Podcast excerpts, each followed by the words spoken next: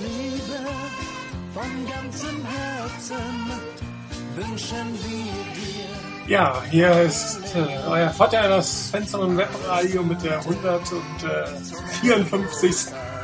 Ausgabe und äh, ich konnte es mir nicht verkneifen, Rainer. Ich habe das Lied doch noch zum Download gefunden und äh, daher hier auf dieser Weise nochmal alles Gute zum Geburtstag und äh, schön, dass du trotzdem die Zeit gefunden hast uns hier das Fenster und Webradio zu machen. Soll ich es ausmachen oder weiterlaufen lassen? Mach aus, ich hab's vorhin schon mal gehört. ja, ist besser, als, ich, als wenn ich gesungen hätte. Ich sag's nochmal. ja, hallo, guten Abend. Äh, ja, Rainer und ich haben schon gehört, der dritte im Bunde heute. Äh, einem deiner Chris. Hallo Chris, guten Abend. Guten Abend. Ja, es gibt äh, gute Nachrichten für alle Fans der 49ers. Trent Balky ist nicht mehr. Ähm, seine Karriere bei den 49ers war schon vor dem Wochenende beendet. Am Freitagabend hat äh, Jet York ihm ähm, mitgeteilt, dass er seine Dienste nicht weiter ähm, in Anspruch nehmen möchte. Ähm, kurz danach ähm, auch Jim Kelly, äh, Chip Kelly, ich sage auch schon Jim Kelly, Chip Kelly nach dem Spiel gegen die Seahawks, er hatte wohl noch sein Gespräch mit, mit äh, Jet York, konnte ihn aber wohl nicht mehr umstellen, nachdem die Gerüchte über ihn auch schon aufgekommen sind. Ja, kompletter Neuanfang. Nichtsdestotrotz, ähm, das ist erst der zweite Punkt. Wir wollen doch noch mal kurz auf die letzten beiden Spiele der Saison eingehen für die 49ers. Ähm, spielerisch zwei der etwas besseren Spiele in dieser Saison, auch wenn das nicht so schwer gewesen ist. Ähm, ein meiner Meinung nach unnötiger Sieg äh, gegen, die, gegen die Rams, nachdem man da den ähm, First-Runden-Pick hätte eigentlich sicherstellen können und dann ein relativ gutes Spiel, eigentlich zumindest phasenweise gegen, gegen, die, gegen die Seahawks, aber das alte Problem, die 49ers spielen zwei Quarter gut, entweder das erste und das vierte oder das erste und das zweite, manchmal auch das zweite und das vierte, aber ganz sicher hätte ich nicht alle vier und das war vermutlich auch der Grund und einer der Gründe, warum Chip Kelly äh, am Ende des Tages äh, nicht mehr, nicht mehr haltbar war, weil man hat doch gesehen, egal wie schlecht das Roster war, äh, gute Ansätze haben irgendwie maximal zwei Quarter durchgehalten und ähm, viel Weiterentwicklung war auch nicht. Vielleicht noch vielleicht zwei kurze Statements zu den Spielen. Unnötige Niederlage gegen die Rams oder ist euch der Sieg denn da wichtiger? Und vielleicht nochmal eine Einschätzung des, des, äh, des, des Seahawks-Spiels, ob die Spieler vielleicht wussten, dass sie zum letzten Mal für diesen Coach spielen. Also letzteres ist eine Spekulation, ob sie es gewusst haben. Wer ein bisschen in der Presse mitgelesen hat, hat mit Sicherheit auch die eine oder andere Andeutung schon gelesen. Ähm, unnötiger Sieg, ja, auf der einen Seite, ja, auf der anderen Seite ähm, hat eigentlich dieses Spiel gezeigt, dass die Niners, wenn das mal läuft, die wirklich auch ein gewisses Potenzial einfach haben. Klar, die Rams sind jetzt nicht die Patriots oder, oder die Falcons, aber da ist schon ein gewisses Potenzial da. Es ist nicht so, dass die, die Spieler wirklich nur schlecht sind, sondern die hatten ihre guten Momente, die hatten gute Drives, ähm, da waren richtig gute Aktionen mit dabei. Und das hat gezeigt, da ist durchaus ein bisschen was, mit dem man vielleicht arbeiten kann. Allerdings hat das Spiel dann eben auch gezeigt, und das Spiel gegen die Seahawks letztendlich dann auch wieder, dass es die Coaches nicht geschafft haben, bei den Spielern diese guten Ansätze mal auf ein ganzes Spiel hinzukriegen. Das war, wie du vorhin richtig gesagt hast, immer nur zeitweilig für ein, zwei Quarter und dann war es wieder vorbei. Man war da nicht in der Lage, man war da nicht fähig, das wirklich zu einer, zu einer gewissen Konstanz zu bringen. Und von daher, ähm, ja, auf der einen Seite unnötiger Sieg, auf der anderen Seite, ähm, ja, ich habe an dem Tag auch gesagt, das war eigentlich klar, dass sie da gewinnen, nachdem die Browns ähm, ihrerseits gewinnen. Und mir war auch klar, wenn die, die Browns ihr Spiel am letzten Spieltag gewonnen hätten, dann bin ich mir ganz sicher, die Niners hätten ihr Spiel auch gewonnen. Von daher ist mir das relativ egal. Es war der Pick Nummer zwei, auf den wir uns eigentlich schon längere Zeit eingestellt hatten. Von daher alles im Lot und alles ganz normal geblieben. Und die Saison ist rum und Trent Borke ist nicht mehr General Manager. Also Was wollen wir mehr? Ja, gibt, gibt nicht viel äh, da hinzuzufügen. Ich, beim Spiel gegen die Rams, da war so meine Reaktion einerseits ähm, Freude, dass für die Spieler, dass die doch auch nochmals in dieser Saison ein Erfolgserlebnis hatten. Ähm, auch ein, ein Stück weit toll, da ist noch Feuer da. Das ist nicht einfach, man hat sich dem Schicksal ergeben, ähm, und auf der anderen Seite natürlich schon auch irgendwo, wir können noch nicht mal richtig unsere Saison versauen. Also ähm, wenn die, wenn die Browns und die Chargers noch so toll mitspielen, dann gibt's in im dümmsten Moment ein Fourth Quarter Comeback, wo man wirklich andere Spiele gehabt hat, wie beispielsweise wirklich das Spiel gegen die Jets kam ja da in den Sinn, wo man, wo es richtig nach Tanking aussah, wo, wo man denken musste, okay, die spielen einfach, dass man ja in Schlagdistanz ist mit den Browns, vielleicht kommt, läuft den Browns irgendwo ein Team über den Weg, was die Browns auch schlagen können. Und dann hat man, hat man den First, äh, First Overall Pick. Und eigentlich in dem Moment, wo man ihn hätte, bringt man es noch zustande. Also, aber dennoch, ich, ich, ich habe schon mehrfach gesagt, ich erwarte nicht von einem Spieler, von einem Coach, dass er ein Spiel absichtlich verliert. Da geht es um zukünftige Karrieren und ich meine, Chip Kelly hätte den Auftrag von Chad York haben können, dass er äh, den First Overall Picker spielen muss und hätte genauso fliegen können, wie er jetzt geflogen ist. Also da, von daher, das, das darf man einerseits Sport, aus sportlicher Sicht, andererseits aus äh, Karrieresicht nicht von einem Spieler oder Coach verlangen. Bei den Seahawks, ja, da, da muss man, es war ein Spiel, was enger war, als ich, als ich erwartet oder befürchtet habe. Am Ende haben die Seahawks natürlich auch gewusst, da, wie ihre, ihre Playoff-Situation eigentlich aussieht, dass, da nicht, dass sie da nichts verändern können und auch mit ein paar Backups das Spiel bestritten haben. Das zeigt ja einmal mehr, auch das, wie auch das Spiel gegen die Rams, wie Savannah auch schon gesagt hat, es, es war kein, waren keine kompletten Spiele zu sehen in dieser Saison, mit Ausnahme vielleicht des ersten Spiels, wo man wirklich über weite Strecken gut gespielt hat, aber dass diese Ansätze und gewisse positive Aspekte konnte man eigentlich nie über die 60 Minuten aufs Feld bringen. Und ja, ich hatte, auch, hatte jetzt aber auch nicht wirklich das Gefühl, dass es da ein letztes Aufbäumen für Kelly war. Auch wenn sie, wenn gewisse Spieler gesagt haben, sie hätten es nicht gewusst. Ich denke an, an die Aussage von Joe Staley, der gesagt hat, ja, wenn der Record so ist, dann weißt du, was kommen wird. Da werden Veränderungen kommen. Welche es dann konkret sind, muss ich zeigen, aber dass Kelly irgendwo ähm, ziemlich weit oben auf der Abschlussliste steht. Das musste zumindest den Teamleadern und jenen Spielern, die, die einen Gedanken daran verspendet haben, auch äh, bewusst sein, dass das das letzte Mal für Kelly gewesen sein könnte. Dafür war aber auch nicht irgendwie ein wahnsinniges Aufbäumen zu sehen, dass irgendwie herausragende Leistungen gezeigt worden wären. Und ja, so war es dann der eine weitere Niederlage in dieser Saison. Tied for the worst record, glaube ich, der 49ers. Es war doch vor Alex Smith auch eine 2-14-Saison. Ja. ja. und ja, von daher die, die Veränderungen, die es dann gegeben hat, waren dadurch äh, eigentlich ziemlich klar. Ja, ich habe es ja schon damals im Live-Thread geschrieben, dass sich am Ende des Rams-Spiels Leute und Spieler gefreut haben, die halt nicht mehr für die 49ers auflaufen werden oder Seitenlinie stehen werden und daher halt, hatte ich diesen Sieg wirklich für total unnötig gehalten. Ähm, aufgrund der sehr schlechten Quarterback-Situation in der Draft dieses Jahr sind die Picks, die ersten beiden Picks, eh nicht so viel wert, wie sie in den letzten beiden äh, Drafts gewesen sind. Vielleicht, wenn doch das eine oder andere Team traden will. Ähm, vielleicht hat der Nummer 1 Overall-Pick noch einen Trade-Wert, weil irgendein Spieler irgendjemand Bestimmtes haben will, aber äh, Nummer 2 wirst du eigentlich kaum Value haben. Das heißt, ähm, diese Chance, da vielleicht so eine Browns-Aktion durchzuziehen und nochmal Picks wirklich ähm, ein bisschen runterzugehen und dafür viele neue Picks dieses und nächstes Jahr zu bekommen. Diese Chance ist eigentlich mit dem zweiten Pick deutlich, deutlich gesunken. Da geht, mir ging es eigentlich gar nicht mehr unbedingt um Pick 1 oder Pick 2, sondern um, um den Wert des Pickes an sich, was man, wo man noch Sachen mitmachen kann, wenn man bestimmte Dinge vorhat oder auch nicht vorhat. Es wird sowieso entspannt, wenn wir dann auf die Draft gucken, was für die 49ers dann wirklich sinnvoll ist zu tun in der nächsten Draft und welche Spieler da sind. Das wollen wir heute eigentlich nicht unbedingt machen. Das hängt natürlich auch davon ab, ähm, wer Head Coach wird und vielleicht auch wie die ein oder andere Personalentscheidung den nächsten drei, vier Wochen fallen wird. Hauptsächlich natürlich um, um Colin Kaepernick herum. Ähm, aber auch Spieler wie Torrey Smith oder wie ähm, Antoine Bethea, die sicherlich äh, darüber nachdenken müssen oder sich nicht sicher sein können, dass sie nächstes Jahr wieder zu den 49 zurückkommen.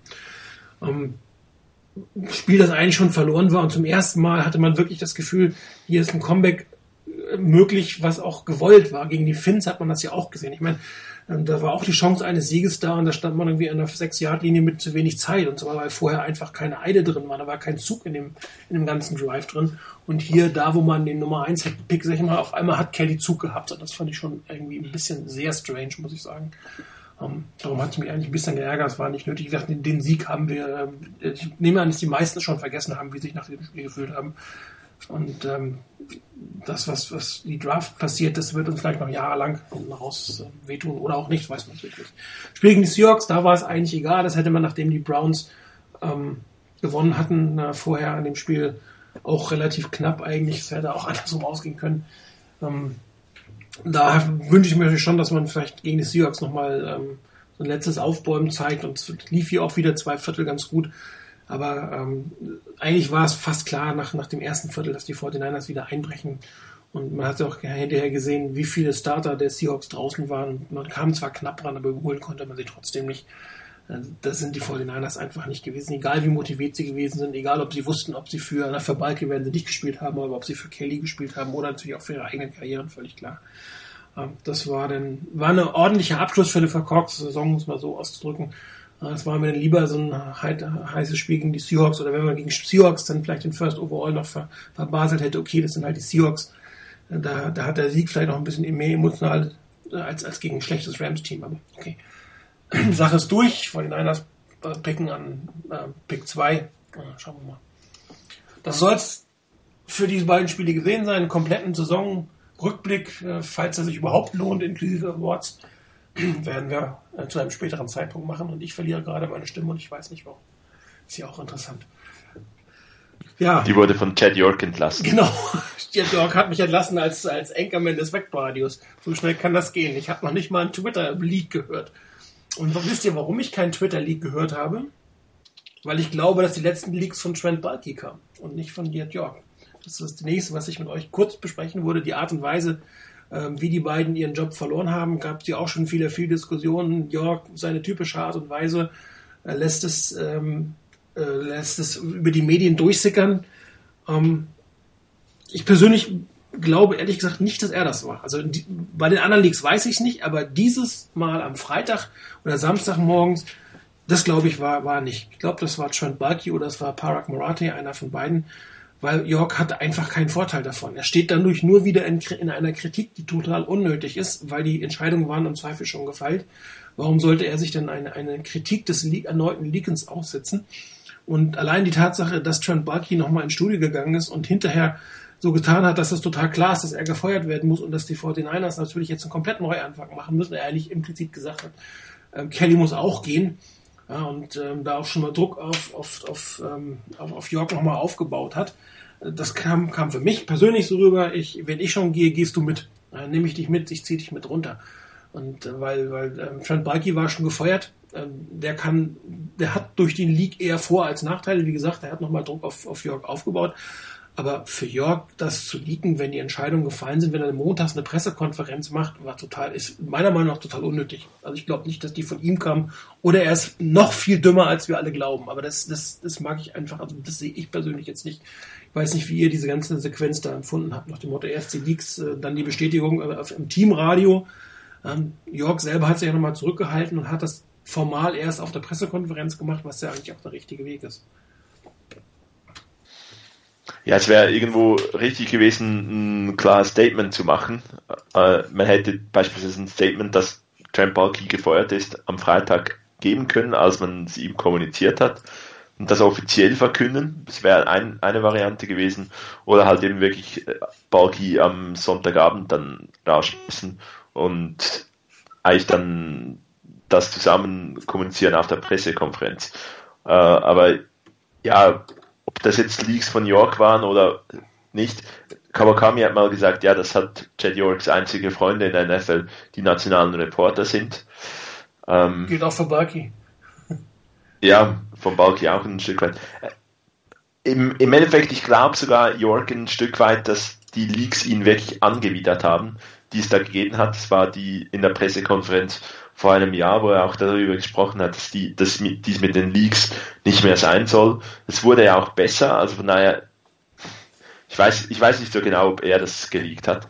Dass Kelly dann auch in, in eigentlich schon als gefeuert galt, ich glaube, das war wirklich nicht gewollt von, von Chad York. Ähm, so wie dann Kelly und Balky, glaube ich, das, äh, Kelly und York das bestätigt haben, hat effektiv äh, Chad York, so, als die ersten Berichte so gekommen sind, äh, Chip Kelly angerufen und gesagt, hey, ruf mich zurück, ich muss quasi mit dir sprechen und hat ihm dann bestätigt, wir wollen uns noch zusammensetzen nach der Saison. Du bist also noch nicht entlassen. Und von daher kann es gut sein, dass, dass, dass diese Leaks nicht von Chad York gekommen sind. Ich traue es ihm aber irgendwo auch zu, dass, dass er das macht, dass er da halt seinen Freunden in den Medien wieder mal was gesteckt hat und, sich, und nicht ganz äh, im Klaren war, was es für Folgen haben wird. Ja, es ist halt aus der Entfernung extrem schwer zu beurteilen, wo dann letztendlich wirklich diese Leaks herkamen. Ähm, ich halte es auch für relativ sinnfrei von, von Jet York, da das eine oder andere noch kurzfristig ähm, rauszulassen, wenn eh schon entschieden ist, dass da jemand entlassen wird. Da hat er nichts davon, wirklich nicht.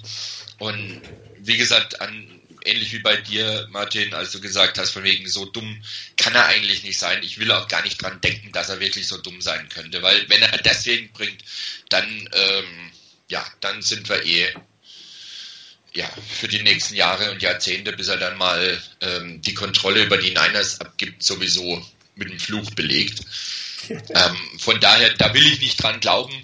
Ähm, ich habe immer noch die Hoffnung, dass es sich bessert. Von daher ob das jetzt Barkey war, ob es irgendjemand anders war, der ein bisschen was drüber wusste oder mitbekommen hat, keine Ahnung, ist letztendlich pure Spekulation. Es ist passiert, es hätte nicht passieren sollen. Ist auch wieder ein Zeichen dafür, ähm, dass die, die Niners schlicht und ergreifend der ganzen Organisation ein echtes Problem haben irgendwo in der ganzen Kette mit den ganzen Leuten, die da mitarbeiten, gibt es ein Problem, das funktioniert einfach nicht. Und äh, bei, ich weiß nicht, ob es jemand von euch gesehen hat, bei Pro Football Talk gab es eine, eine Abstimmung, die dysfunktionalste Organisation in der NFL. Und da haben die Niners tatsächlich den ersten Platz belegt und haben die Browns geschlagen. Und das ist eigentlich ein Tiefpunkt, den man kaum noch wirklich noch unterbieten kann.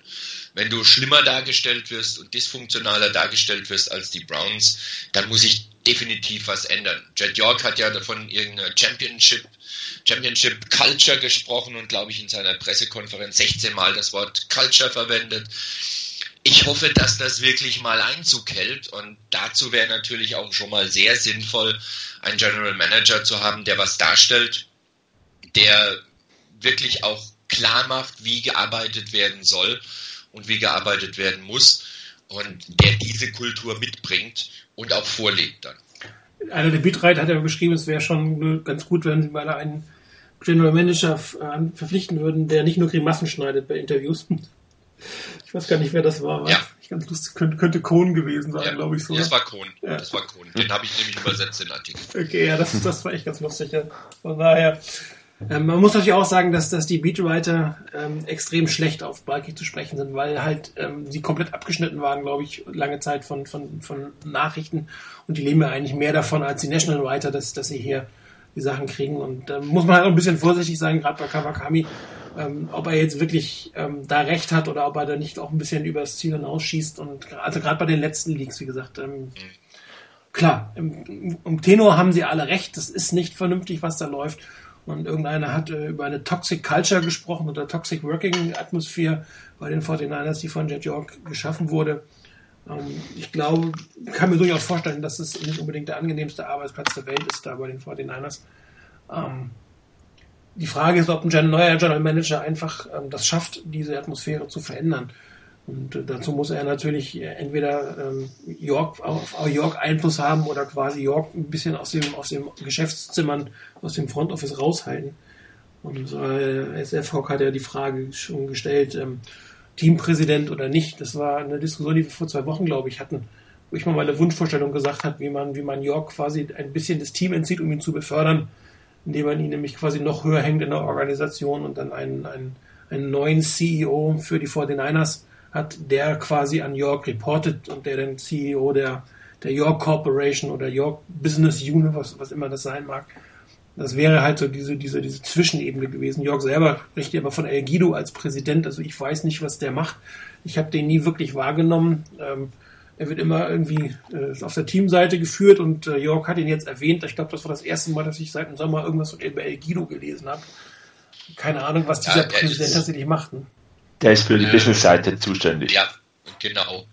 Ich habe nämlich auch letztens mal geguckt, weil ich genau das nämlich wissen wollte, was der überhaupt für einen Titel hat und überhaupt. Und ähm, bei El Guido findest du dann ähm, President und unter dem Stichwort Business Operations.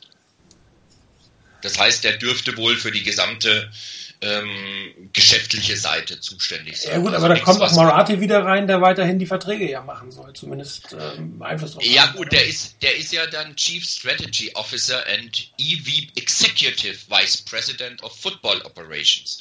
Der steht auch auf der Website der Niners bei Executive Management extra oben drüber, dann kommt El Guido und dann kommen noch vier weitere mit dabei. Also in der Hierarchie ist dann Marathi oben drüber, der wahrscheinlich die Strategien entwerfen soll, der natürlich auch dann Richtung Salary Cap sehr stark involviert ist und dann El Guido, ich schätze mal, der hat dann mit dem, was er da als Titel hat, irgendwas damit zu tun, mit allem, was jetzt nicht auf das Roster jetzt bezogen ist, sondern von mir aus, was weiß ich, Merchandising und Gedöns, was weiß ich auch immer noch.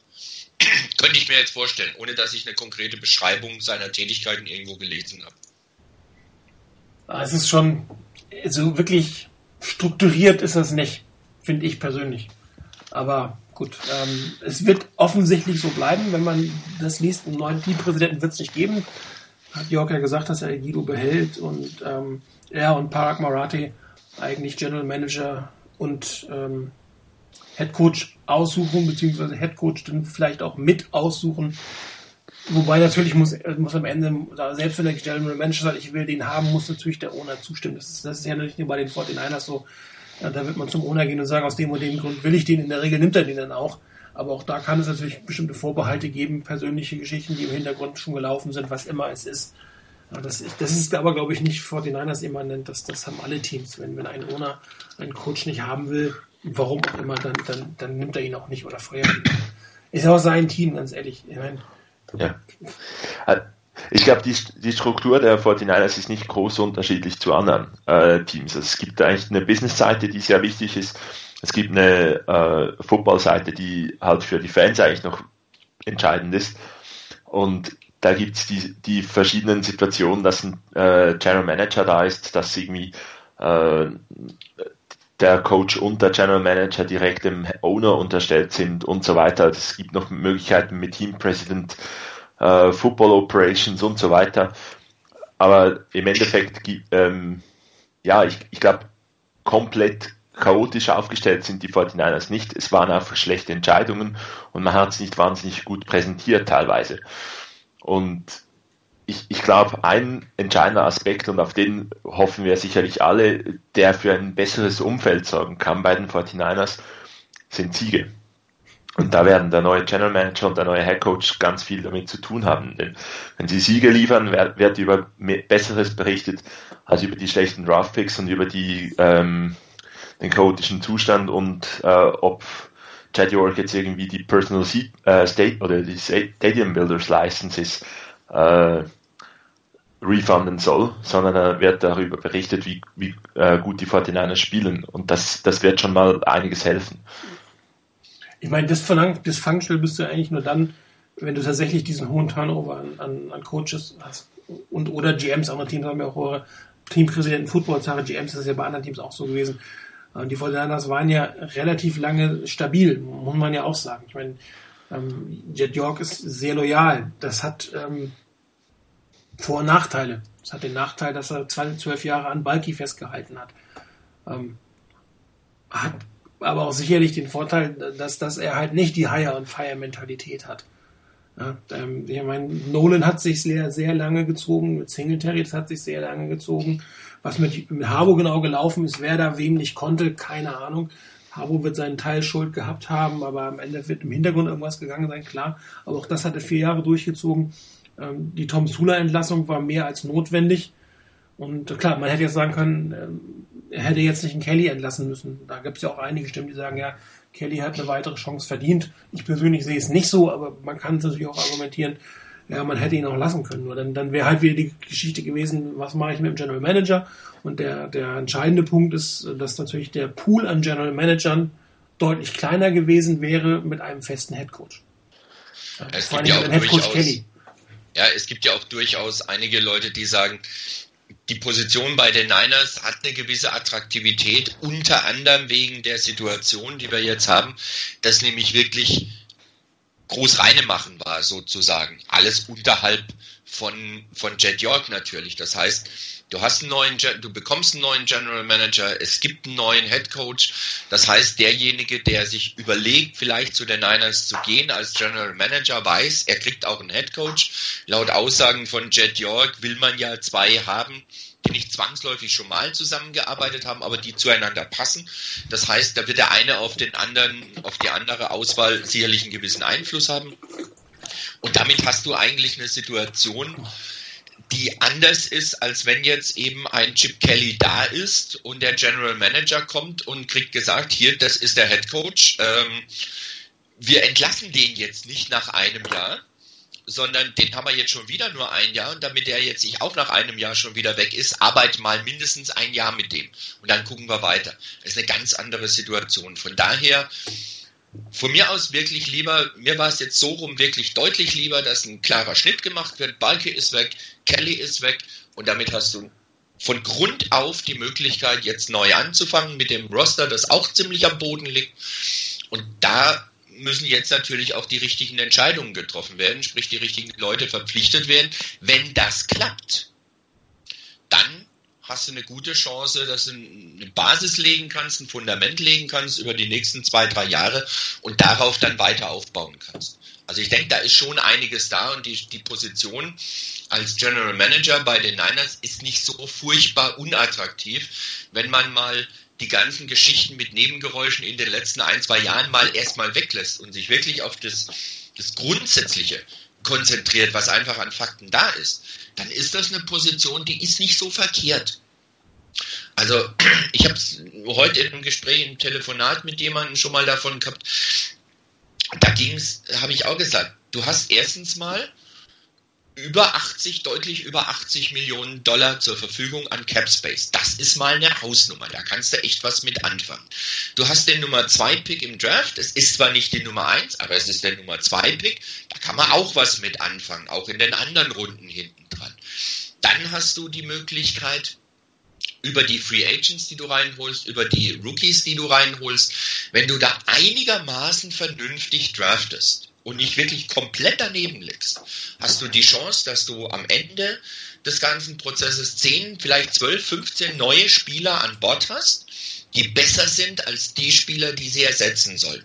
Nicht alle unbedingt als Starter, das wird nicht hinhauen, aber du wirst das Talentlevel dieses Teams, das ziemlich am Boden liegt, relativ schnell heben können, wenn du nicht wirklich völlig daneben liegst mit deinen Personalentscheidungen. Das heißt, auch da ist was, wo du dir schon mal an die an, ans Revers heften kannst nach dem Motto, hier guck mal, das Niveau ist gleich mal deutlich nach oben gegangen.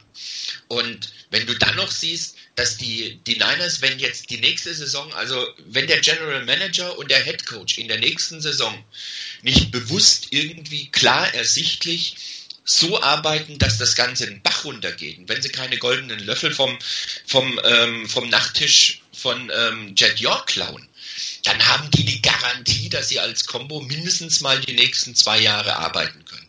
Und wenn du gewisse Verbesserungen siehst, dass die Tendenz umgekehrt wird, dass das besser wird, dann haben die garantiert Minimum zwei Jahre Zeit und damit kannst du was anfangen. Das ist ja von der Seite her sicherlich eine Position, die nicht so ganz unattraktiv ist, wenn man den Teil betrachtet.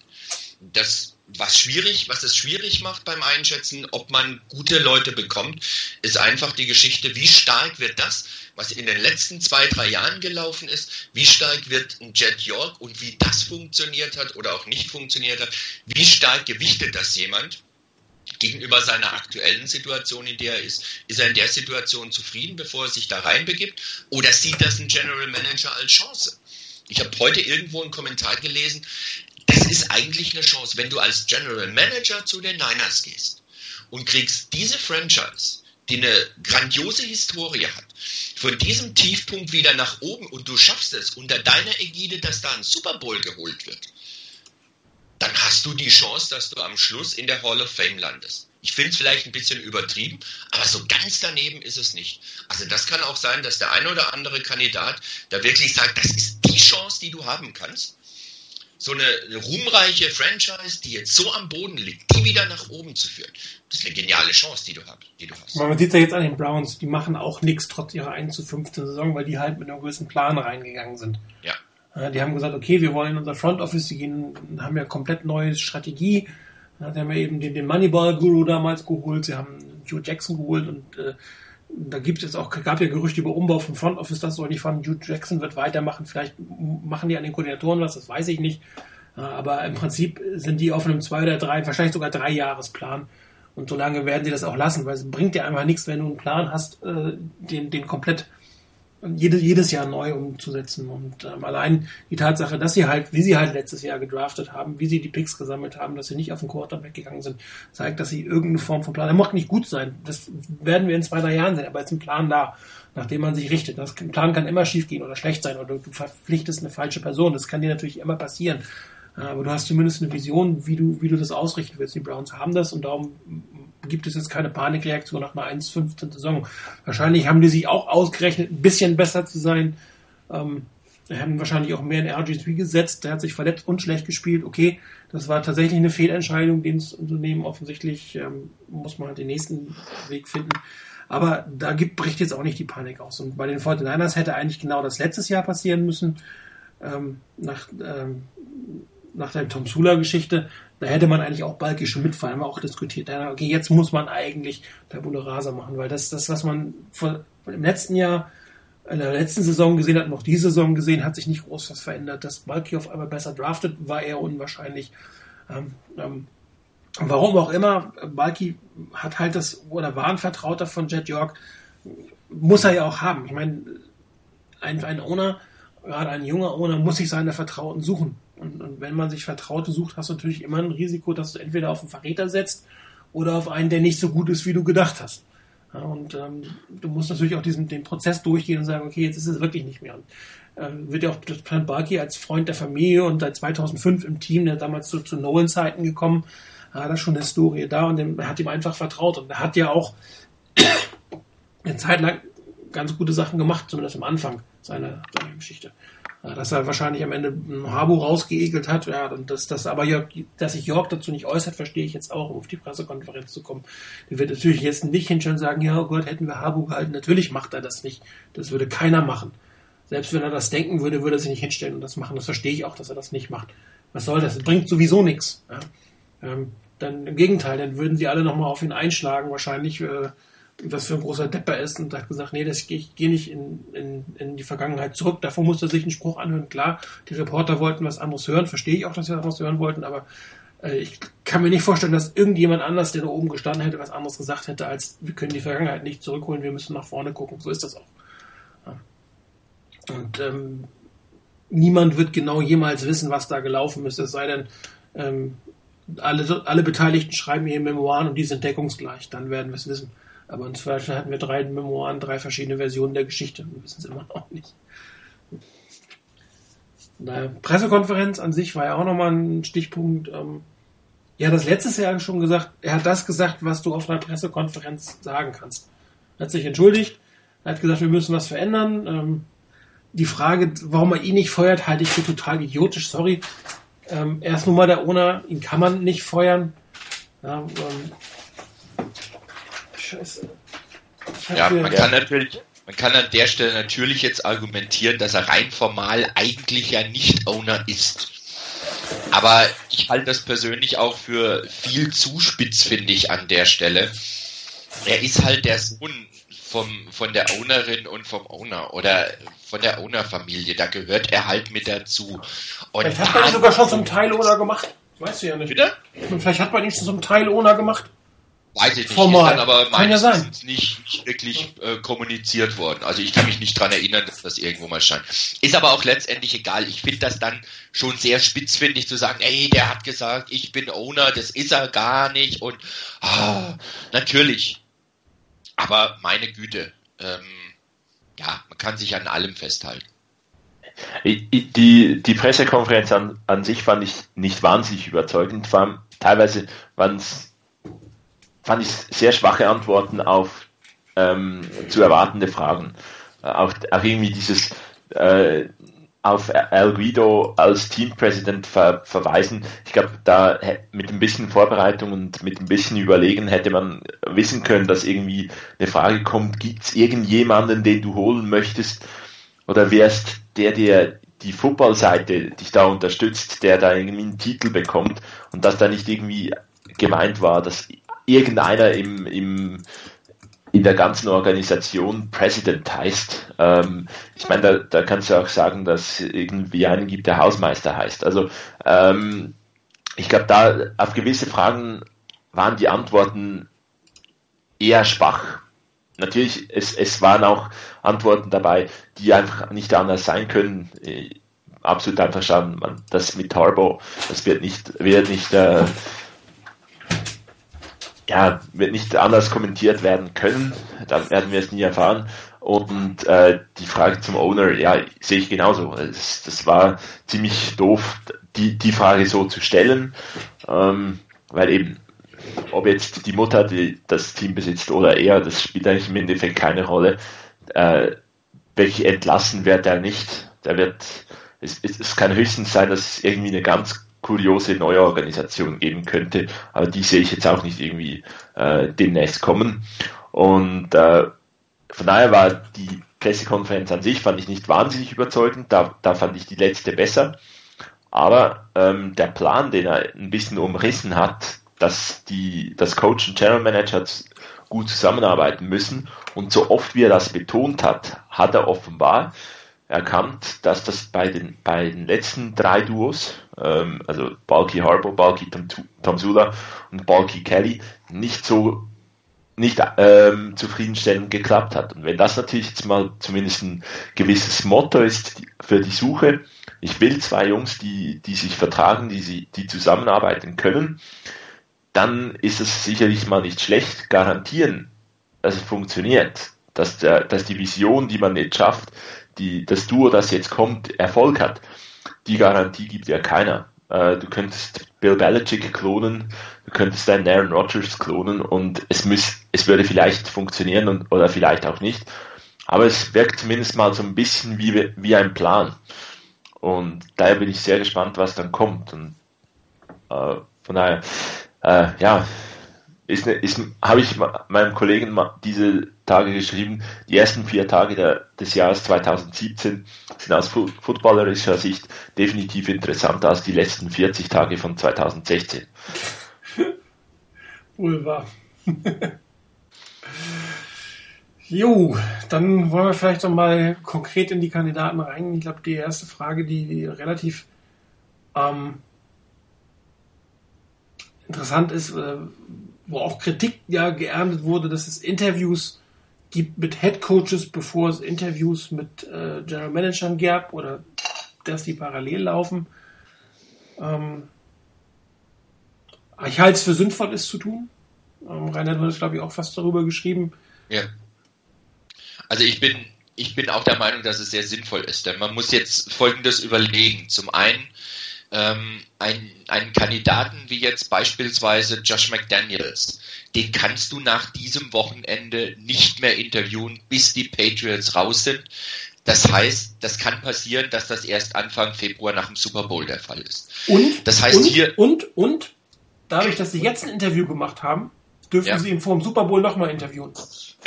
Richtig. Wenn alle, alle, die, alle machen, Playoffs, alle, Play, alle Playoffs, ja. Coaches, die jetzt interviewt werden, deren Teams im Super Bowl sind, dürfen vor dem Super Bowl nochmal gesprochen werden. Ja. Und das ist natürlich der Wahnsinnsvorteil. Genau, und da hast du natürlich einen riesen Vorteil dabei. Und wenn du das jetzt nicht machst, dann nimmst du auch einem General Manager, den du vielleicht in zwei, drei Wochen verpflichtest, die Möglichkeit, den dann zu interviewen. Denn da kommt keiner her und sagt, oh, der war noch nicht General Manager, als es darum ging. Na, dann machen wir eine Ausnahme. Die gibt's ganz einfach nicht. Das heißt, das ist der eine Punkt. Du musst ganz einfach ähm, ähm, Interviews ansetzen, du musst gucken, dass du die jetzt kriegst und du musst gucken, dass du das mehr oder minder parallel machst. Du kannst nicht drauf warten, bis du einen General Manager hast. Denn wenn du dieses Tempo oder diese, diesen Ablauf wirklich einhalten willst, dann müsstest du einfach, damit nicht die anderen Kandidaten, die du wirklich im Auge hast, komplett vom Markt sind, dass du quasi vom Rest noch wählen kannst, wer bis jetzt halt noch nicht genommen wurde, dann muss, müsstest du mit dem General Manager so schnell bei der Hand sein. Du müsstest so schnell einen haben, dass der am Ende der Woche, sprich morgen oder übermorgen, spätestens feststeht. Das ist aber im Sinne dessen, dass du dir gute Kandidaten anhörst, dass du dir mehrere Kandidaten und deren Vorstellungen anhörst, auslotest, ob die überhaupt in Frage kommen oder nicht. Das ist einfach nicht machbar. Ich bin mir sehr sicher, wenn die Niners jetzt losgegangen wären und hätten sofort Tom Gamble zum General Manager gemacht, nach dem Motto, dann haben wir einen und der kann jetzt den, den Head Coach suchen, da hätte es Kritik von allen Seiten gegeben. Und wenn sie herausgegangen wären, hätten ein Interview geführt mit dem General Manager Kandidaten, wo sie wissen, der ist froh, wenn er einen Job hat äh, als General Manager und da konkurriert auch kein anderer mit uns und geben dem den Job, dann hätte es genauso Feuer gegeben. Wie könnt ihr denn, ohne mit anderen zu reden? Ja, wann sollen sie das alles machen? Die Zeit ist einfach nicht da. Von daher finde ich es nicht schlecht, dass grundsätzlich mit beiden gesprochen wird, sowohl mit Kandidaten als General Manager als auch mit Head Coach Kandidaten, dass man mit denen sich unterhält, einfach mal sich ein Bild macht, was da ist. Und wenn dann der General Manager da ist, dann kann man den ganzen Input, den man von den, von den Coaching-Interviews hatte, mit dem, dem mitgeben. Der hat vielleicht seine eigenen Meinungen und seine eigenen Vorstellungen dazu. Und dann hat man die Chance, eventuell ein zweites Interview zu führen oder eben, siehe Josh McDaniels, ähm, oder vielleicht auch Kyle Shanahan, wenn er bis dahin noch nicht bei den Broncos unterschrieben hat und sie kommen in, die, in den Super Bowl, vielleicht vor, in der Woche vor dem Super Bowl nochmal mit denen zu reden. Und von daher, ich habe am Anfang auch gedacht, das ist ja ein bisschen blödsinnig, was sie machen, aber mit ein bisschen Nachdenken, ich finde, so ganz verkehrt ist das nicht. Wenn sie es anders angehen würden, würden sie wahrscheinlich zu Recht mindestens genauso viel Feuer kriegen. Ja, ich glaube, es ist ein anderer Punkt, der, den man noch beachten muss. Es gibt kein anderes Team, was einen General Manager sucht. Die 49ers genau. sind die, das einzige Team, was einen General Manager braucht. Also alle anderen Teams, die können jetzt einen Coach suchen und da, da passt das. Und da zumindest mal beim einen oder anderen ähm, Kandidaten den Puls fühlen. Was, äh, was bräuchte es? Was, was würde der sich vielleicht wünschen? um zu den Niners zu kommen, ist sicherlich äh, auch gut und es hören jetzt vielleicht gewisse nicht so wahnsinnig gerne, aber bei Mike Nolan und Scott McLuhan war es eigentlich auch ähnlich. Da hat man einen passenden äh, Headcoach geholt und der hat einen General Manager mitgebracht. Und das war ein Plan von Parag Marathe, der war, wurde damals ja, glaube ich, äh, oder wurde damals eingestellt, um genau herauszufinden, und was für eine Strategie das man da haben muss. Es hat mit Mike Nolan nicht wirklich geklappt, hat sich nicht so wahnsinnig ausbezahlt. Es war ein Intermezzo von Mike Singletary, das auch nicht hätte sein müssen. Aber zumindest der Aufbau des Teams damals war deutlich harmonischer und deutlich äh, ruhiger und stabiler. So ganz schlecht, alles nur schlecht war, war es auch nicht. Und deswegen, es kann gut sein, dass Marathi halt nun doch wieder ein bisschen eine größere Rolle in dieser Suche hat, dass der da ein bisschen die, die äh, Faktoren auch definiert und mit, mitdiskutiert, wen man holen muss. Ich sehe es, ich sehe, ich sehe es auch so, irgendwie einen Schnellschuss als General Manager kann man und soll man jetzt nicht machen und es gibt nur Vorteile, wenn man jetzt auch schon mal mit gewissen Leuten als äh, Head Coach spricht. Weil man kann da auch eben ein bisschen auch erkennen, was für ein Typ General Manager möchten die denn? Wenn jetzt irgendwie ein Kyle Shanahan sagt, also mit einem 32-jährigen General Manager will ich nicht zusammenarbeiten, ich brauche da einen erfahrenen Typen, dann wird wahrscheinlich Elliot Wolf für das, für, für Kyle Shanahan nicht die optimale Wahl sein. Ähm, ein anderer sagt, ja, ich muss dann Jungen haben, ich will das und das und dann sieht man, findet man auch heraus, was man bei den, auf was man bei den General Managern achten muss. Also ich, ich finde es okay, dass man das so macht wird dann interessant sein, auch wie die Verpflichtungen stattfinden. Also wer dann zuerst verpflichtet wird und wie das dann weitergeht. Welche zweiten Interviews es vielleicht noch gibt und so weiter. Ja, ich glaube, das ist, sogar das ist der entscheidende Punkt, dass die 49ers halt die einzigen sind, die General Manager suchen und es sich schlichtweg nicht leisten können, diesen klassischen Weg zu gehen. Beim letzten Mal hat es insofern funktioniert, weil klar war, dass ähm, John Balky der General Manager wird. Den hat man schnell verpflichtet, glaube ich, sogar bevor das, vor dem letzten Saisonspiel. Und dann ist man Harbo hinterher gerannt.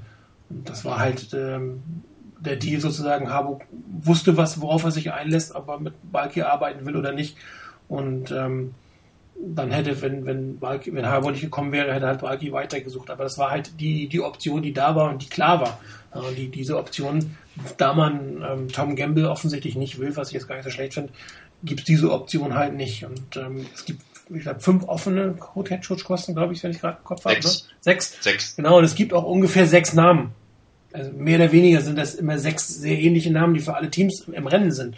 Und wenn du natürlich ähm, dir erst den General Manager suchst und äh, von den sechs, fünf Stück übrig sind, dann musst du den, äh, einer übrig ist, dann musst du den nehmen, ob du den willst oder nicht, oder noch einen, noch einen anderen, einen anderen Weg gehen im Endeffekt. Das heißt, der Weg ist richtig, meiner Meinung nach, es zu tun. Ähm, wie, wie rum man das hinterher verpflichtet, weiß ich nicht. Man kann natürlich, ähm, ich glaube, Team Executives kannst du während des Playoff Runs meiner Meinung nach ähm, verpflichten. Coaches nicht. Das heißt, man könnte schon jetzt irgendwie einen, wenn man von den Seahawks oder wenn man äh, Elliot Wolf haben will, ich glaube, das geht während des Playoff Runs. Ja, und dann können die ja halt äh, sich für die zweite Gesprächsrunde oder die erste Gesprächsrunde mit den noch nicht besprochenen Kandidaten äh, letztendlich vorbereiten. Also das ist, das ist tatsächlich meiner Meinung nach der richtige Weg. Äh, alles andere wäre, wir hätten hier, glaube ich, geschrien und geschrien und geschrien, wenn die 49ers nichts gemacht hätten und ein Coach nach dem anderen verpflichtet worden wäre. Ich glaube, dann hätten wir hier alle gesessen und sagen, hey, wie könnt ihr das? Ja, das, das muss man, äh, hinterher ist man immer schlauer, aber da bin ich mir relativ sicher, dass es genauso gelaufen wäre. Ja, gerade wenn so, so die, die, die, die heißen Kandidaten wie ein Kyle äh, Shanahan oder äh, wie jetzt auch Sean McVay oder ähm, wer wird noch oft genannt? Josh McDaniels. Josh McDaniels, genau. Ja, gerade wenn die drei jungen, heißen Wilden weg gewesen wären, ja, dann, dann hätte man schon gesagt, hier, äh, ihr habt den Adam Gaze schon verprellt, jetzt habt ihr schon wieder es nicht geschafft, einen von denen zu kriegen.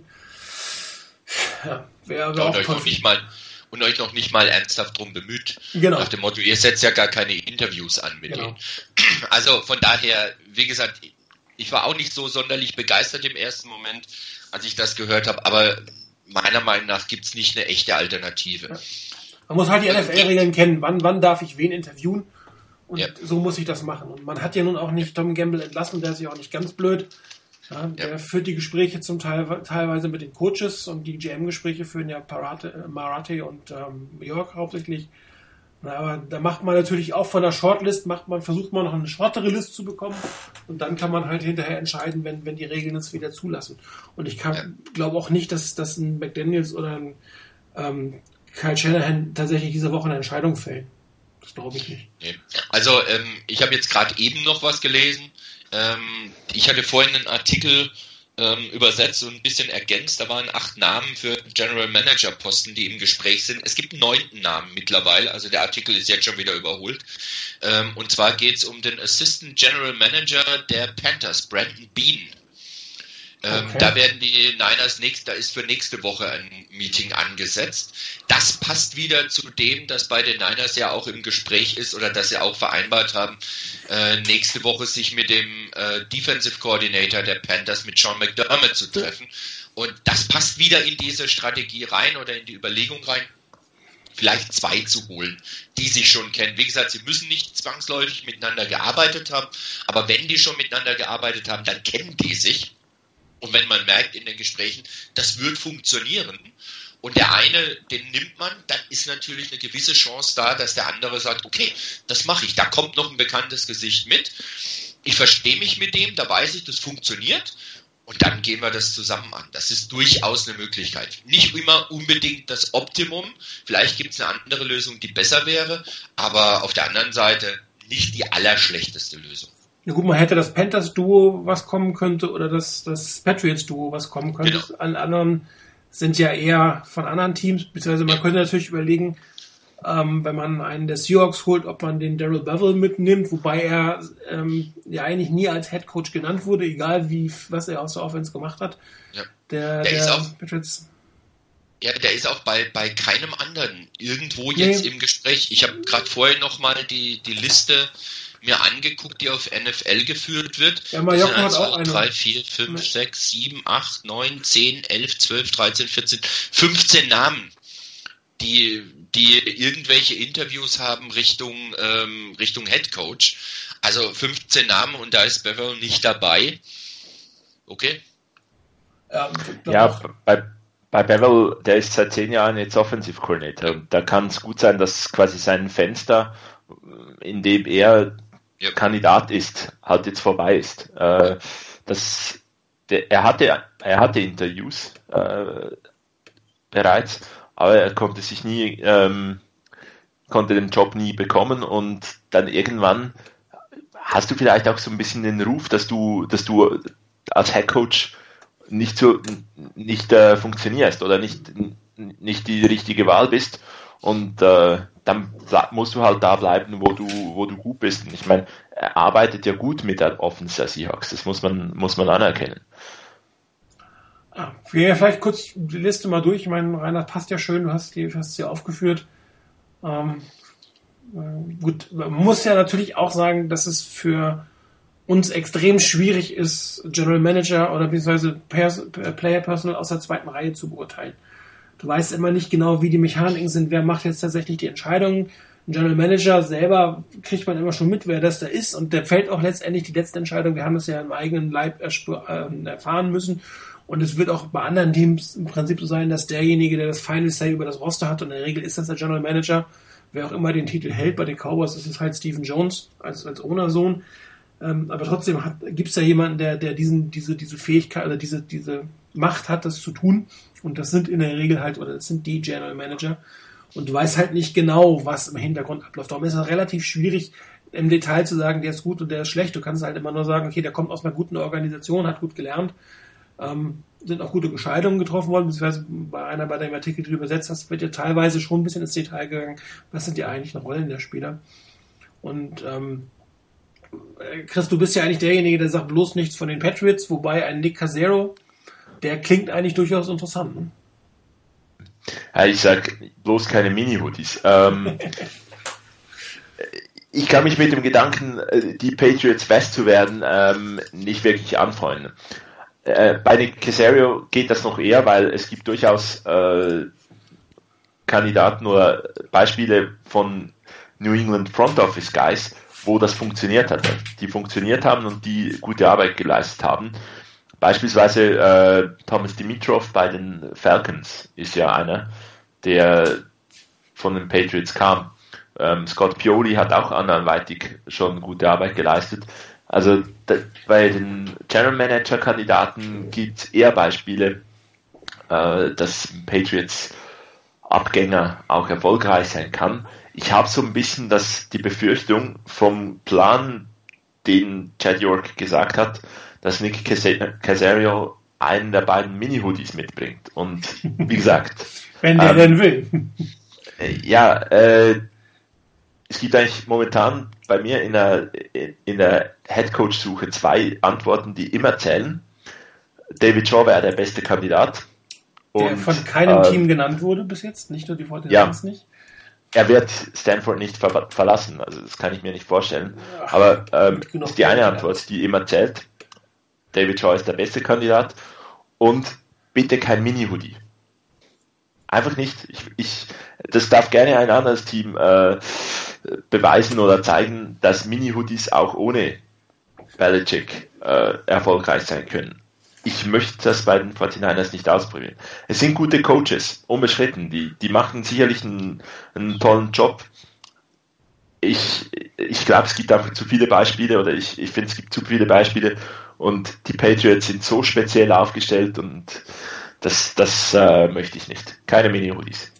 Definitiv nicht. Und dementsprechend auch kein Casero, egal wie gut er ist. Weil das, nee, Risiko, also, mit, weil das Risiko dann verbunden wäre, ja, ich habe andere Favoriten als Casario. Aber ich, ich kann mich mit, ich, was man bei all diesen äh, Entscheidungen oder Äußerungen von mir immer wissen muss. Ich will den besten Mann.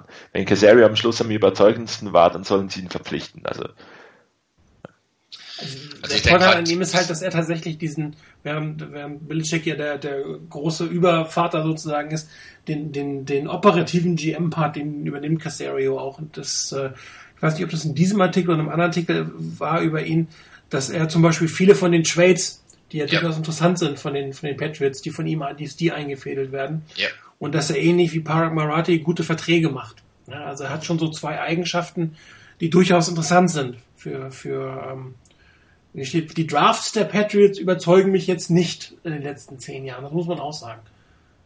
Also die eigentliche Auswahl der Spieler, da wäre, glaube ich, mehr drin gewesen. Aber das kann man natürlich über die meisten Teams sagen. Ja, bei Casario, ich habe heute einen Artikel ähm, beim Boston Herald gefunden, der ist auch von heute.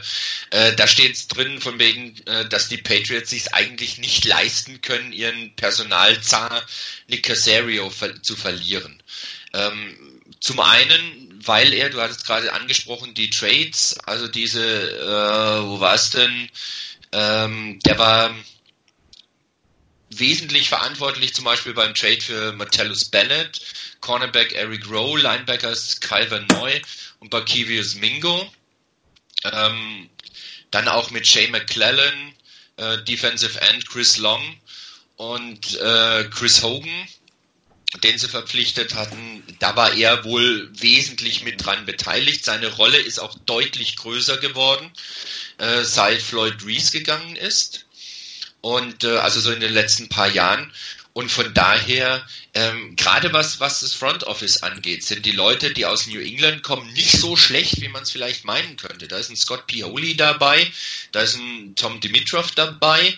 Also das sind schon Leute, die, die auch anderswo als General Manager wirklich ihre, ihren Mann stehen. Da war auch noch einer, der jetzt, äh, ich weiß nicht, mir fällt der Name gerade nicht ein, der im Moment bei den Chiefs, ich glaube, das war Floyd Reese, der jetzt bei den Chiefs General Manager ist.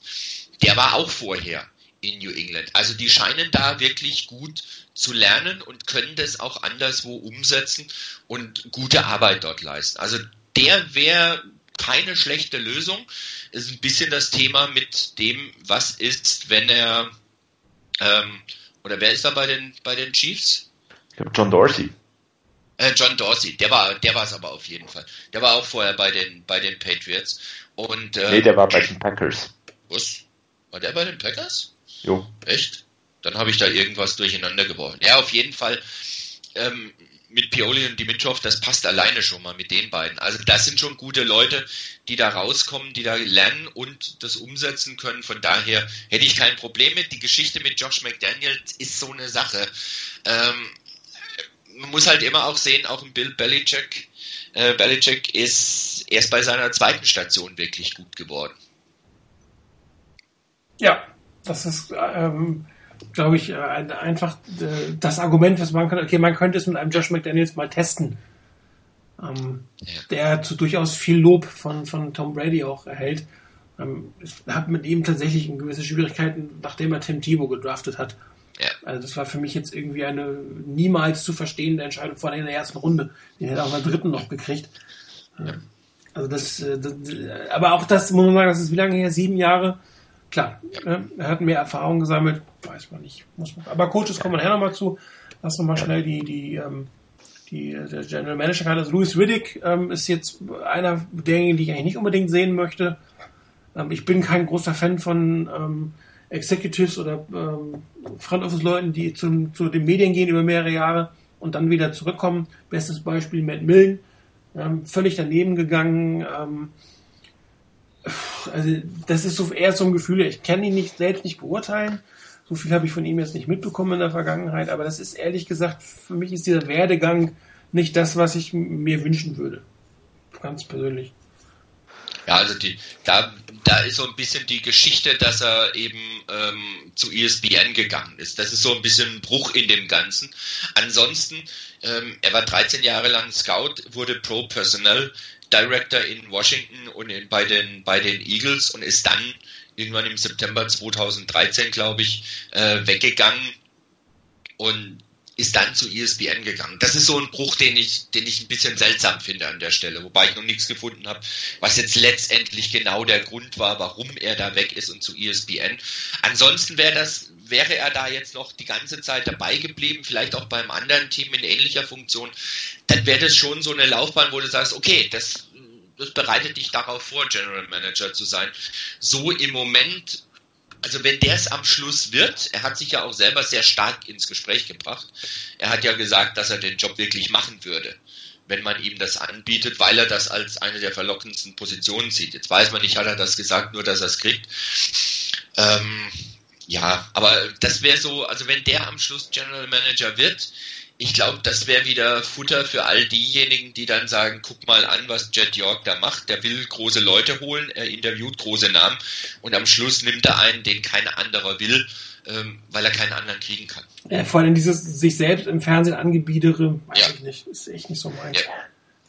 ja. es ist äh, definitiv auch nicht mein Favorit. Ähm, ich habe mal gelesen, dass Jet York durch völlig durch pures Glück zu einer guten Kombination kommen könnte, nämlich dass wenn alle anderen nicht kommen, dass ja Louis Riddick, der angeblich auch ein guter Kandidat sein soll, von gewissen Leuten bewertet, ähm, dann die Backup-Option sein könnte und äh, nach einem langen Playoff-Run vielleicht dann plötzlich am Ende noch Josh McDaniels übrig bleibt und man dann den noch bekommt, weil der offenbar auch äh, die 49ers als interessante Option sehen soll ja, das ist äh, pure Spekulation. Wenn man am Ende dann mit äh, Riddick und McDaniels möglicherweise dasteht, mal schauen, wie das rauskommt, aber ich hoffe eigentlich, dass die Namen anders lauten.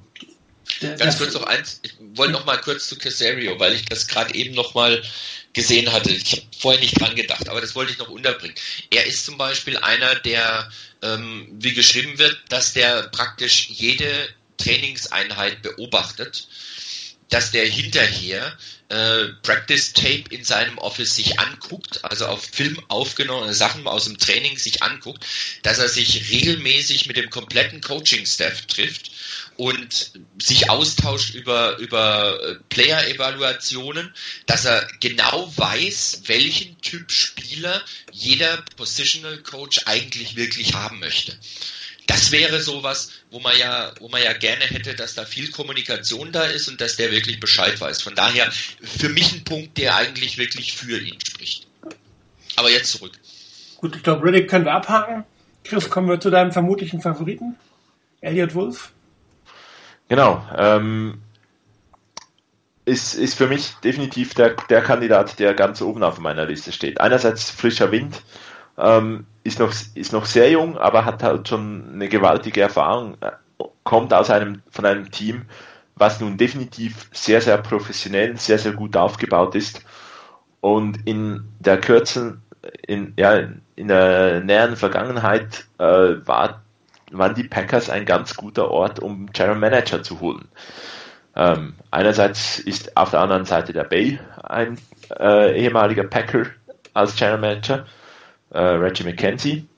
In Seattle ist äh, John Schneider, ein ehemaliger Packers äh, Mitarbeiter und in Kansas City mit John Dorsey einer. Also da sind wirklich bei drei aktuell wirklich guten Teams General Manager da, die bei den Packers waren. Und deswegen finde ich sowohl Elliot Wolf als auch Brian Gutekunst ähm, die absolut interessantesten Namen. Die Packers, die äh, haben seit Jahren wirklich einen ganz guten Plan, wie das Team aufgebaut wird, mit den paar Problemen, die jedes Team hat, äh, einen Running Back zu finden und, und so weiter. Hat nicht immer alles hundertprozentig geklappt. Es war, ist nicht alles Gold, was in Green Bay glänzt, aber da wird wirklich von Ted Thompson und, und den Konsorten extrem gute Arbeit geleistet und deswegen äh, Elliot Wolf oder Brian Gute Kunst noch ein bisschen lieber Elliot Wolf. Äh, da würde ich definitiv Freude haben. Während bei vielleicht eben einem Louis Riddick, um da noch mal was dazu zu sagen, eher ein bisschen mehr Skepsis da wäre. Ja, nehmen auch mal die beiden, nämlich äh, Elliot Wolf und Brian Gutekunst zusammen. Ähm, beide wären meiner Meinung nach richtig gute Kandidaten. Äh, Wolf ist zwar erst 32, aber ähm, ich habe es heute selber da gelesen, weil ich den Artikel gerade vorhin übersetzt habe.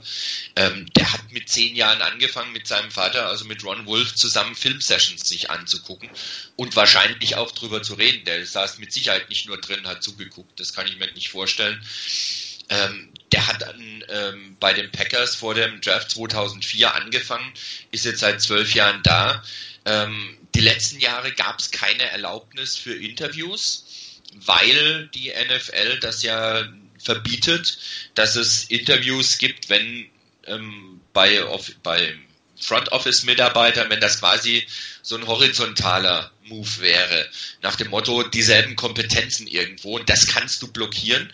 Und ähm, deshalb musste er im Prinzip immer wieder einen anderen Titel nochmal bekommen oder jetzt dann nochmal einen Titel bekommen, dass er da hochkommt, genau wie Gute Kunst, bei dem das glaube ich zwei Jahre hintereinander sogar der Fall war ähm, dass man ihn blocken konnte. Und jetzt konnte man die nicht mehr blocken, denn die Geschichte ist die, dass die Niners eben ihrem General Manager das letzte Wort über den Roster ähm, anbieten wollen und damit gibt es wesentlich mehr Kompetenzen und mehr, mehr Möglichkeiten für denjenigen, für den General Manager, als es zum Beispiel Elliot Wolf oder Gute Kunst in äh, Green Bay haben. Und dann können es die, die Packers nicht mehr blocken.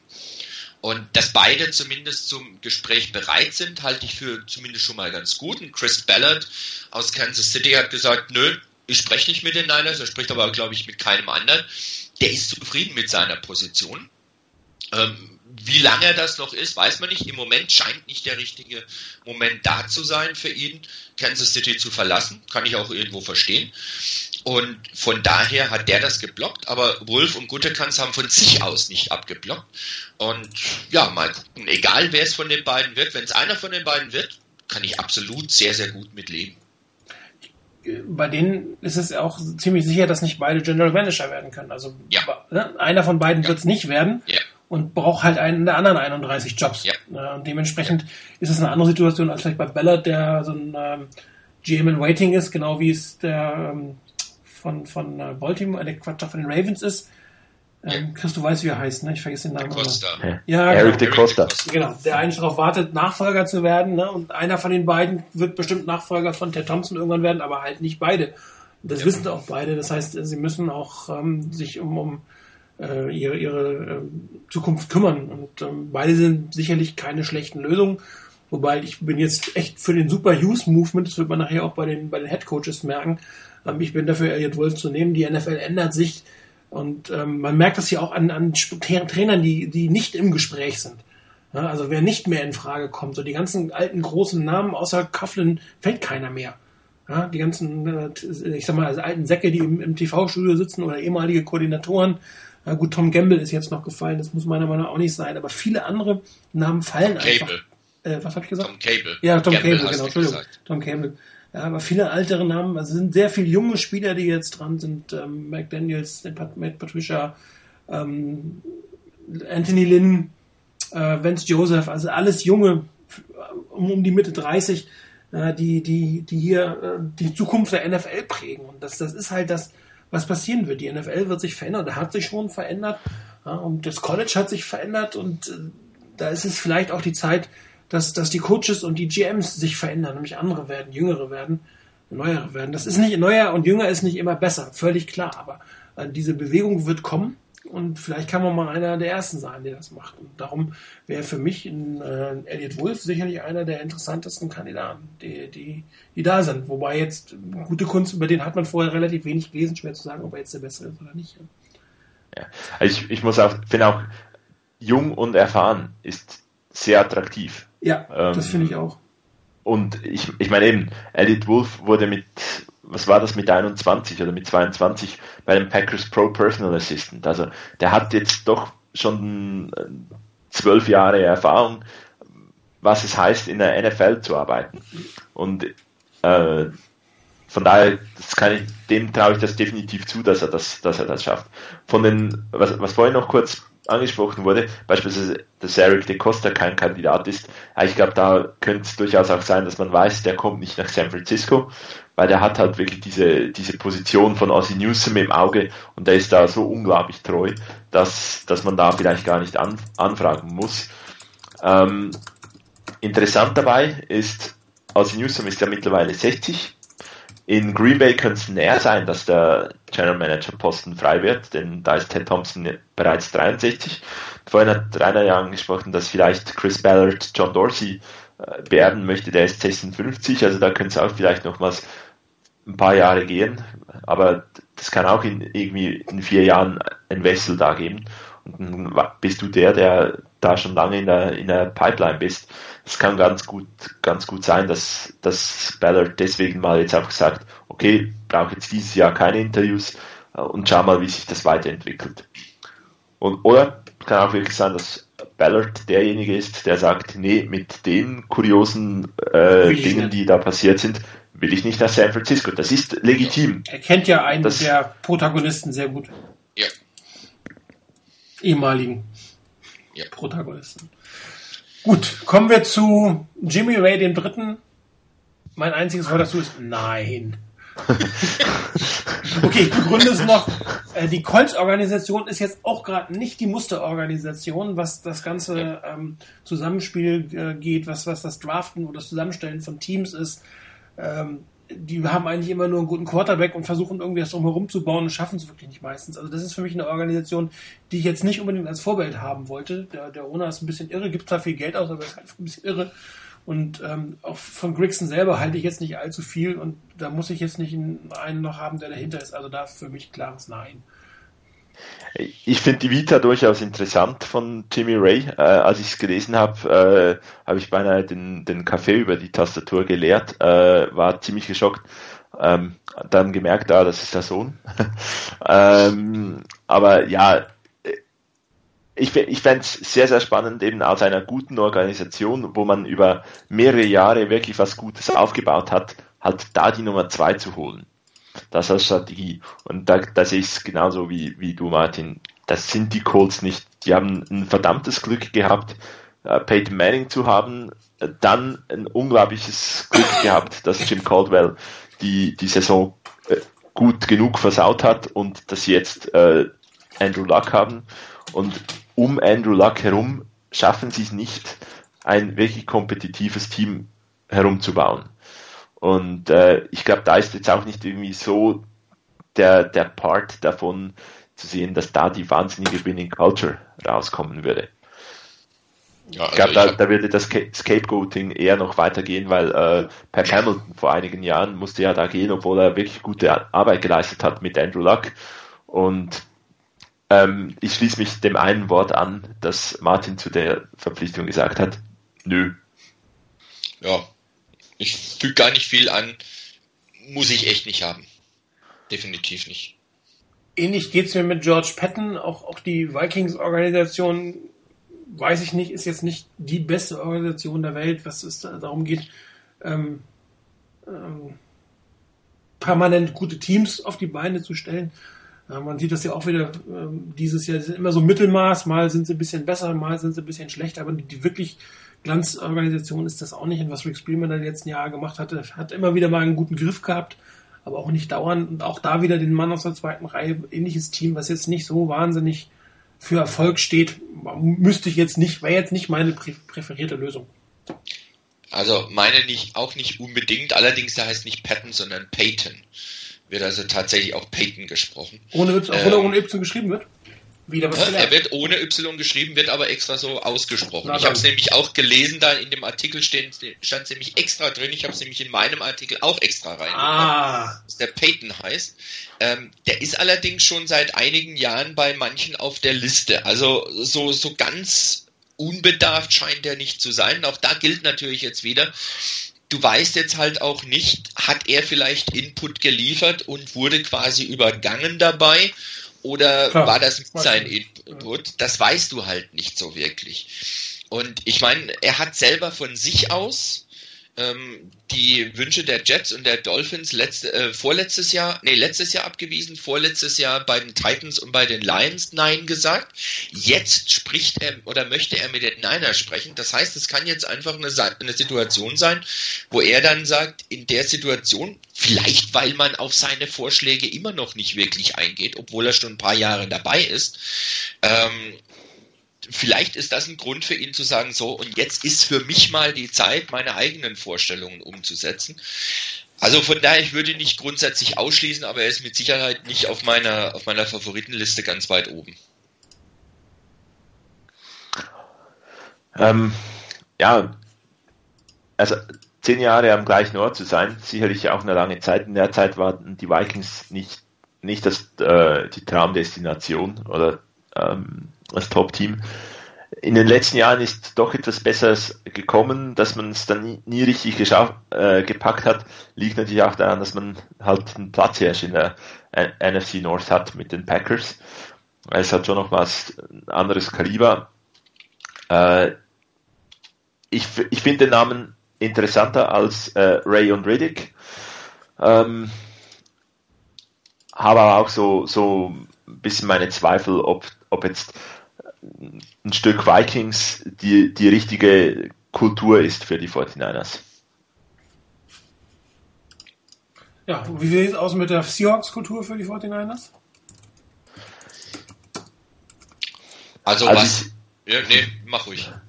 Als, als Chad York das gesagt hat, von wegen äh, General Manager und Head Coach müssen gut zusammenarbeiten.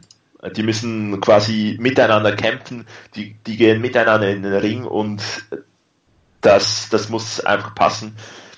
Da ist mir als erstes äh, das Duo Schneider-Carroll eingefallen. Also ich habe wirklich ich, ich, spontan daran gedacht, da müsste eigentlich so ein bisschen das so herauskommen, wie es die Seahawks machen. Seahawks-Kultur oder Seahawks-Variante.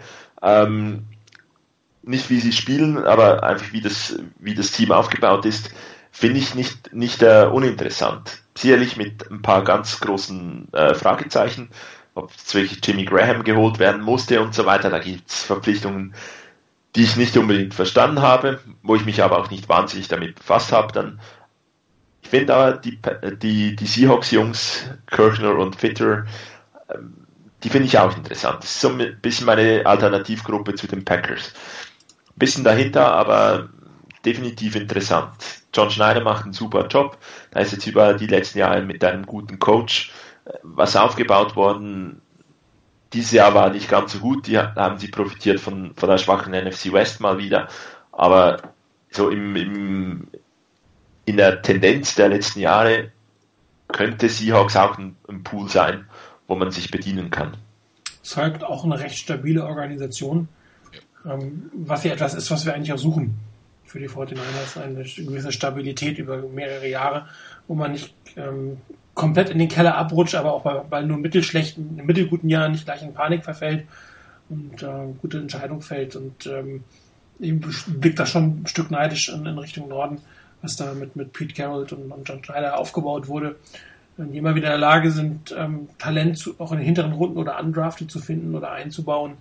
Ähm, es gab letztens so eine Liste, also eine Übersicht über, über die, die Divisions-Gewinne seit, äh, seit der Realignment.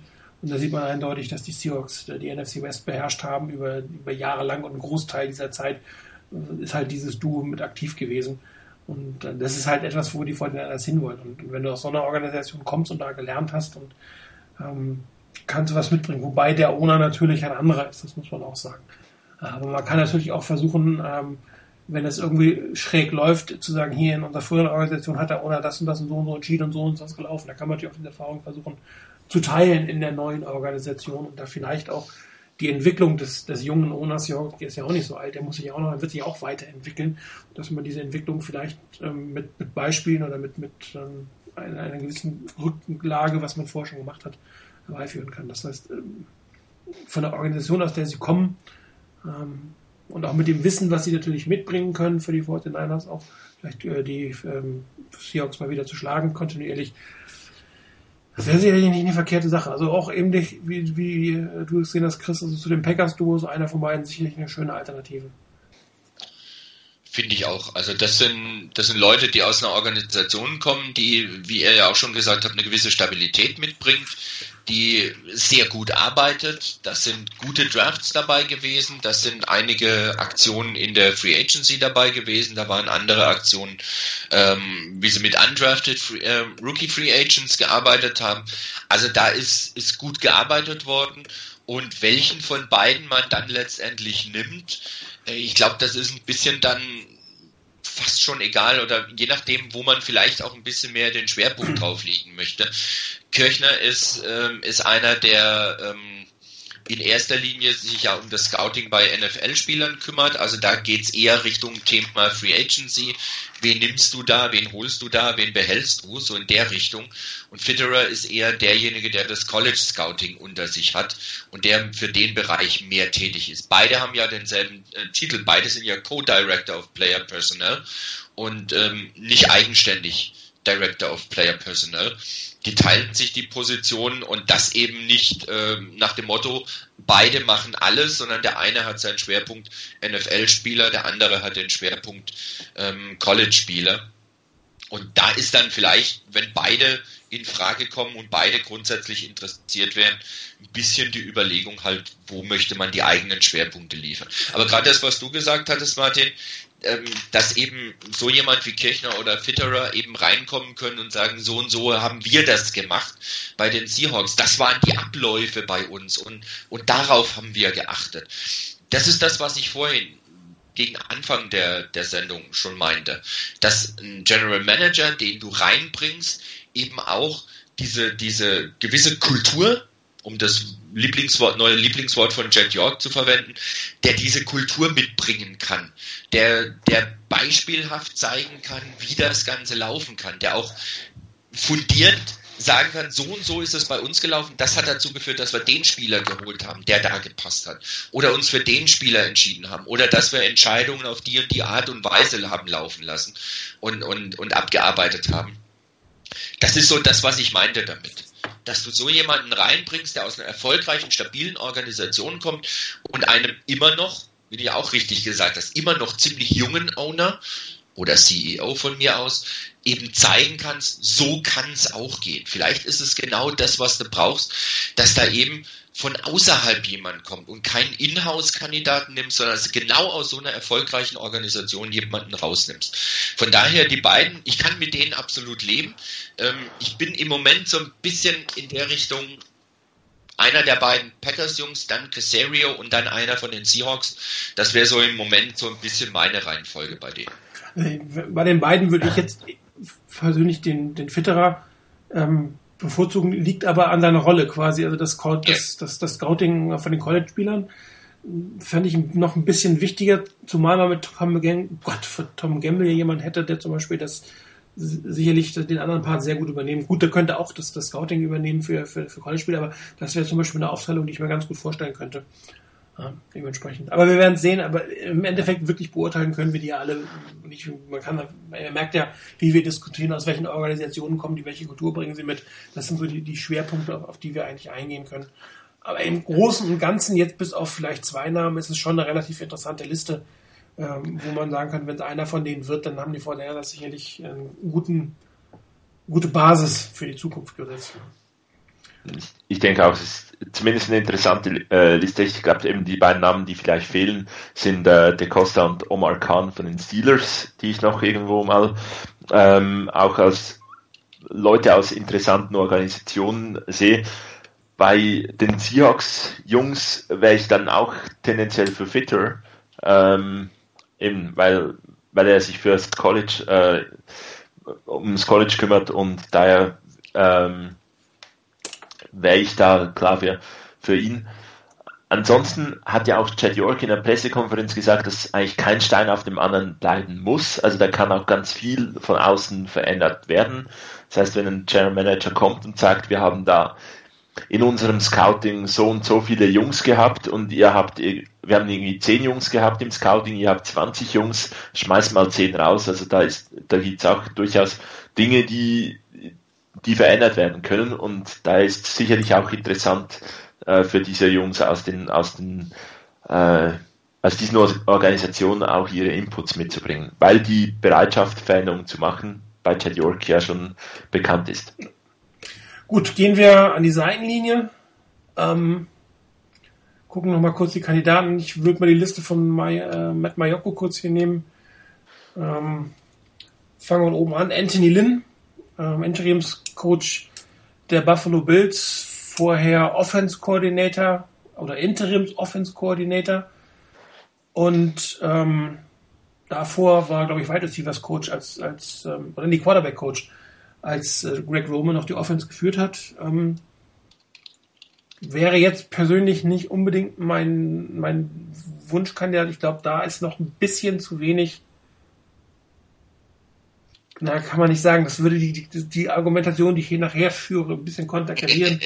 ähm, äh, also vom Gefühl her, also so wirklich überzeugt über die, hat die Bills Offense auch unter ihm nicht. Ähm, oder nur über kurze Zeit. Danach war es eigentlich vorbei mit der Herrlichkeit. Also vom Gefühl her wäre es jetzt nicht unbedingt mein Wunschkandidat. Er war letztes Jahr, glaube ich, schon bei den 49ers im Gespräch, da wollte ja. man ihn auch nicht haben. Vielleicht ist er der, der Rooney Rule Kandidat, wobei ähm, ja, tatsächlich. Ja, Joseph, Joseph könnte es auch sein. Ja, also wäre nicht mein Favorit. Ja, von den Rooney Rule Kandidaten wäre mir, äh, hoffe ich noch eher, dass äh, Anthony Lynn der Rooney Rule Kandidat ist. Äh, dass auch die ganze Sache am Ende mit äh, Tyrod Taylor, EJ Manuel, Cardell Jones, was, was da, was man da irgendwie machen will, weiß man auch nicht, was da vom General Manager gekommen ist, aber ich hoffe ganz, ganz schwer, dass die Bills ihm den Job anbieten, dass er den annimmt und dass der, bevor die Niners eine Entscheidung treffen, vom Markt ist. Ja, also Anthony Lynn, Anthony Lynn ist sicherlich auch nicht mein Favorit. Das war er letztes Jahr schon nicht, als er ein Interview mit den Niners hatte. Ähm, ich hätte da so ein bisschen meine Probleme damit. Kommt zwar eher so aus der aus der Offense-Seite, das ist richtig. Ähm, hat lange Jahre, viele, viele Jahre Running Backs gecoacht, hat damit auch bei den Bills angefangen, war dann Offensive Coordinator, war dieses Jahr dann eben auch und Interim Head Coach jetzt am Schluss noch fürs letzte Spiel. Aber ich weiß nicht so richtig überzeugend, wäre der jetzt nicht für mich. Äh, nächste Uferliste ist Kyle Shanahan. Meine persönliche Nummer zwei. Ich würde ihn nehmen grundsätzlich. Grundsätzlich würde ich ihn auch nehmen. Ähm, ich habe ja, ich weiß nicht, äh, längere, längere oder langfristige Zuhörer des 49ers Fans und Wettradios werden wissen, dass ich mich früher nicht so positiv über ihn geäußert habe. Ähm, er war so früher wohl so ein extremer Mikromanager, der Quarterbacks eingeengt hat in dem, was sie machen ähm, ist sehr viel kritisiert worden, auch von Donovan McNabb, meine ich damals war das, ähm, als Quarterbacks-Coach war, glaube ich, also ich kriege es auch nicht mehr zusammen, aber, ähm, aber er hat sich halt weiterentwickelt. Er hat starke Offenses äh, in letzter Zeit auf, auf, auf, die, auf, die, ähm, auf den Rasen oder auf den Turf gebracht. Und ähm, hat natürlich auch wahnsinnig, obwohl er sehr jung ist, eine wahnsinnig lange Erfahrung, weil sein Vater ihn sehr früh in der, auf Position Coaches äh, als Position Coach eingesetzt hatte. Und ähm, ich glaube, also wer, wer, sich mal ein Falcons-Spiel angesehen hat, die Offense hat echt Spaß gemacht, sich das anzugucken. Ich meine, die hat natürlich auch die Waffen, muss man auch sagen, aber ähm, er weiß halt, wie man Waffen bekommt und wie man Waffen einsetzt. Und daher, ja, meine persönliche Nummer zwei in die Liste, Kyle Shannon. Ich würde äh, durchaus froh sein, wenn er so den Vorteil das kommt, wobei ich glaube, er wird nach Denver gehen.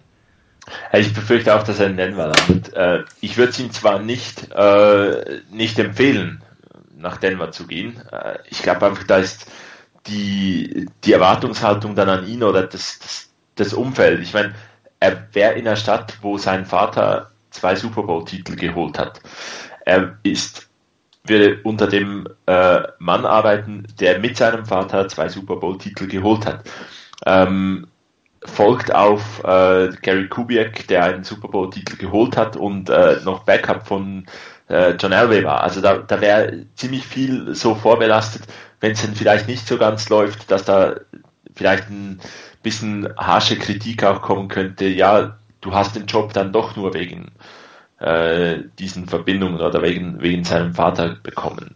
Das wenn, würde ich jetzt persönlich äh, ein bisschen versuchen zu umgehen, mein eigenes Ding aufbauen ich glaube aber, ähm, dass, die, dass die Berichte stimmen und äh, er selber unbedingt nach oder ziemlich sicher nach Denver will.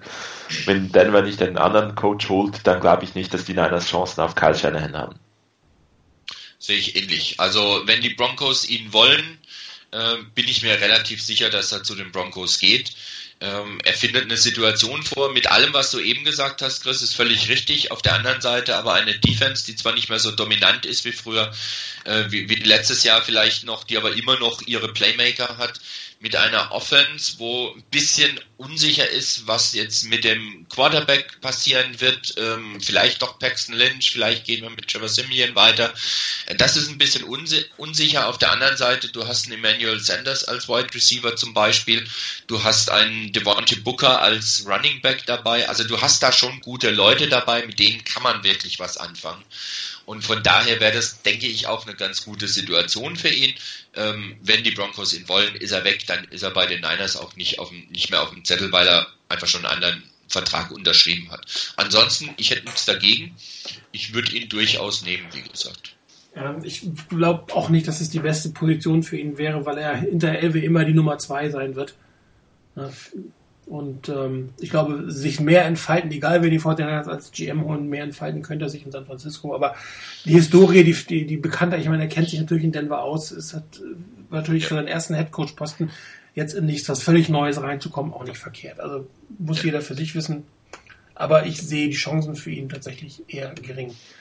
Weil ich wüsste auch nicht, wen die, wen die Denver Broncos sonst nehmen wollen. Gut, Josh also McDaniels bei den, bei den Broncos habe ich jetzt eigentlich nur noch gesehen, dass sie auch Vance Joseph und Dave Toop, den Special Teams Co äh, Coordinator der Chiefs, noch auf der Liste haben. Das waren die Namen, die ich gelesen habe. Ja, die hat auch äh, ähm, Mayoko auf seiner Liste. Ja. Gut, ähm, Josh McDaniels haben wir schon ein paar Mal erwähnt, meine Nummer drei in der Liste.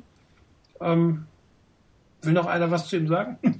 Kein Mini-Hoodie. Okay. Nee, haben wir vorhin schon gemacht. Also wie gesagt, ich, ich könnte durchaus mit ihm leben. Er ist jetzt nicht meine absolute Nummer eins, aber ich könnte mit ihm leben. Ich würde ihm die Chance geben bei den Niners. Ähm, insbesondere in der Verbindung mit Casario oder mit einem anderen, den wir genannt haben, bei den General Managern. Ich glaube, das könnte gut funktionieren grundsätzlich. Kommen wir zu meiner persönlichen Nummer eins Washington Offense Coordinator Sean McVay. Seit äh, wie gestern Abend mein neuer Favorit für die 49ers Head Coaching Job. Sehr jung, 30 glaube ich. Ja. Wäre der jüngste Head Coach der Geschichte der NFL. Ähm, es gab ein super Feature über ihn vom Monday Morning Quarterback. Man muss das immer vorsichtig ja. lesen. Die machen natürlich auch Werbung für die Leute, die sie interviewen. Aber das war sehr schön zu lesen. Ähm, wirklich interessante Sachen gemacht. Ähm, sehr respektiert von alten Coaches, von jungen Coaches, von seinen Spielern. Ein Football-Verrückter, ein Freak, der viel weiß. Ähm, er hat in diesem äh, diesem Feature über ihn hat er ein 49ers Tape und zwar das Championship Game 81 rausgeholt und hat da relativ stark analysiert, warum die 49ers am Ende gewonnen haben und was die Vorteile waren und wie sie die Cowboys am Ende dann noch festgehalten haben. Ähm, ähm, er ist äh, Kinder- und Fraulos sozusagen. Das heißt, er verbringt irgendwie 24 Stunden seines Lebens im Office, guckt Filme. Er ist wirklich ein Football-Verrückter und extrem respektiert. Und das ist einer der jungen Wilden, der, von dem ich mir tatsächlich wünschen würde, dass die 49ers ihn holen würden. Zusammen mit Elliot Wolf. Das wäre so eine, so eine wirklich, das habe ich ja im Use-Move gemeint. So zwei Junge wirklich, die versuchen, die NFL gemeinsam mit vielleicht neuen Ideen aufzurollen. Ist ein neuer Name. Ähm, ich, ich hatte ihn noch, noch nicht wirklich auf meiner, auf meiner Liste. Äh, das, ja, er war mir als, als, als solcher Kandidat, also als so guter Kandidat nicht, nicht bekannt. Ähm, ich glaube, bei ihm wäre ich ganz, ganz, ganz interessiert daran zu wissen, was der Plan als Coordinator ist. Ich glaube, auf der defensiven Seite wäre so Vic Fangio für Sean Mc, äh, ja, für McVay absolut genial. Also so der Typ erfahren. Ähm, Endlich fällt der Name nach anderthalb Stunden. Jetzt komme ich nicht ganz aus. Stehe ich auf dem Schlauch. Aber äh, naja, dass Mick Fangio irgendwie noch fehlte von dir während dieser Sendung für irgendeine Position war klar. ja, mir ging es mir ging's jetzt weniger konkret um den Namen Vic Fangio oder um die Person, aber in der Art. Ein erfahrener äh, Defensive Coordinator. Man hätte jetzt auch Dom Capers in Green Bay nehmen können, nur dass der nicht so erfolgreich ist, wie es Vic Fangio war. Ähm, aber von daher, ich glaube, da ist, ist so ein bisschen der, der Staff rundherum äh, entscheidend oder interessant. Ansonsten, ich könnte auch ganz gut mit ihm leben ich glaube, das ist nicht, es ist nicht das beste Team in Washington äh, insgesamt, aber da wird was Gutes da, damit gemacht. Also bei, bei Sean McVay, ich habe es heute noch im Gespräch gesagt, ähm, ich weiß es nicht, ob ich unbedingt in der Situation, in der die Niners sind, wirklich die Geschicke des Teams ähm, auf dem Feld und was da auf dem Feld so alles passieren würde, und soll in die, in die Hände eines bald 31-Jährigen legen möchte. Äh, er wird, glaube ich, in knapp drei Wochen, wird er, glaube ich, 31. Ich weiß nicht, ob das die ideale Situation ist, die er haben kann. Ähm, ich hätte ein bisschen Bedenken und da bin ich so ein bisschen bei dem, was ähm, was Chris eben gesagt hat, muss nicht unbedingt Vic Fangio sein, aber es wäre dann sehr spannend, wen er wirklich als Coordinator holt.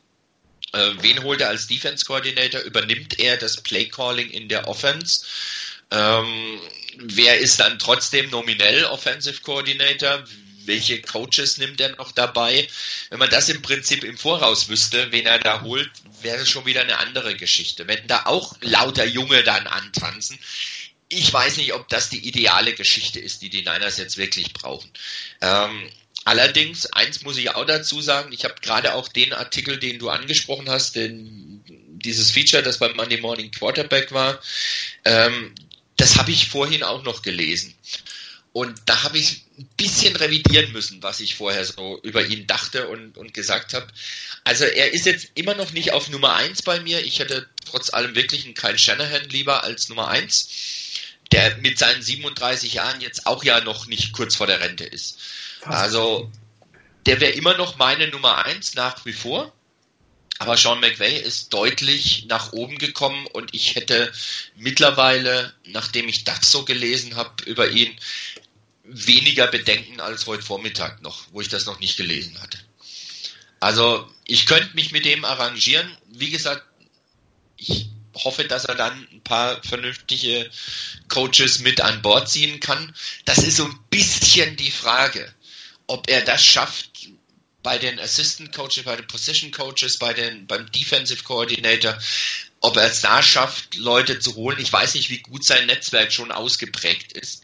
Und er ist jetzt halt auch, er ist allerdings einer gut, der hat halt auch in der Familie jemand, der halt ich wollte sagen, eine Verbindung das, hat zu der zu der absolut erfolgreichsten Zeit der Niners. Ich glaube, ähm, John McVay war, glaub ich, das ist groß genug, glaube ich. Ja, ich glaube, ja gut, von der Seite her mit Sicherheit. Ähm, ich glaube, ich weiß nicht, ich glaube, da war 19 Jahre lang ähm, Vice President der Niners in der Zeit, in der die Niners ihre fünf Super Bowls geholt haben. Also von der Seite aus hätte er sicherlich Hilfe dabei. Wie gesagt, ich bin mir nicht sicher, inwieweit sein eigenes Netzwerk da ist, inwieweit das ausreicht, was er über seinen Großvater da hat, damit er gute Leute nach San Francisco bringen kann und, und die begeistern kann für die Tätigkeit. Aber das ist im mittlerweile wirklich so das Einzige, was ich noch so ein bisschen ans Bedenken habe bei ihm. Ansonsten scheint er mir wirklich vom Typ her jemand zu sein, der kann eine Mannschaft wirklich mitreißen. Ähm, auch trotz seiner Jugend, die Spieler sind teilweise älter als er, auch in Washington, und er kann sie trotzdem begeistern. Also der muss was drauf haben. Das machst du nicht für jemanden, der hier nur den gute Laune Onkel spielt, sondern der muss wirklich was drauf haben der muss Ahnung haben, wenn Coaches wie, in, wie äh, Bill Callahan zum Beispiel zu ihm kommt, der doppelt so alt ist wie er und ihm einen Vorschlag macht über ein Play und er diskutiert das mit dem sagt, das bringen wir ein, wie können wir das im Training einbauen und so weiter. Also das zeigt mir schon, die haben da ein gutes Verhältnis miteinander. Er ist in meiner, er ist in meiner Gunst auf jeden Fall ein ganzes Stück gestiegen. Er ist noch nicht unbedingt an Nummer eins, aber ich könnte mich mit ihm wahrscheinlich arrangieren. Ja, die, die Frage, die, die ich mir bei ihm wirklich stelle, ist, ist ein bisschen das Netzwerk. Das eigene Netzwerk, wie groß ist das bereits? Klar, der ist jetzt auch schon, glaube ich, seit neun Jahren ununterbrochen in der NFL und hat da sicherlich auch schon seine Erfahrungen gemacht und wird, wird da sicherlich spannend sein zu sehen, was oder wäre spannend dabei zu sein, wenn er interviewt wird, zu hören, was er da, da erzählt. Ja gut, er hat, das Netzwerk, gucken, die Kurse, Netzwerk, denen er gearbeitet hat, die haben natürlich auch, oder hätten Netzwerke, die ihm helfen würden. Das war eines Jen, John Gruden, also nicht nur Jay Gruden, sondern auch John Gruden und Mike Shanahan, unter denen hat er gearbeitet. Ähm, Klar, also ich, ich, ich, ich traue es ihm auch zu. Es ist nicht so, dass ich sage, nee, der hat mit Garantie kein Netzwerk. Aber ähm, ist natürlich ist ein bisschen die, das Fragezeichen bei ihm das Netzwerk seines Großvaters, das ist sicherlich vorhanden. Ich weiß halt nicht, wie aktuell das das noch ist.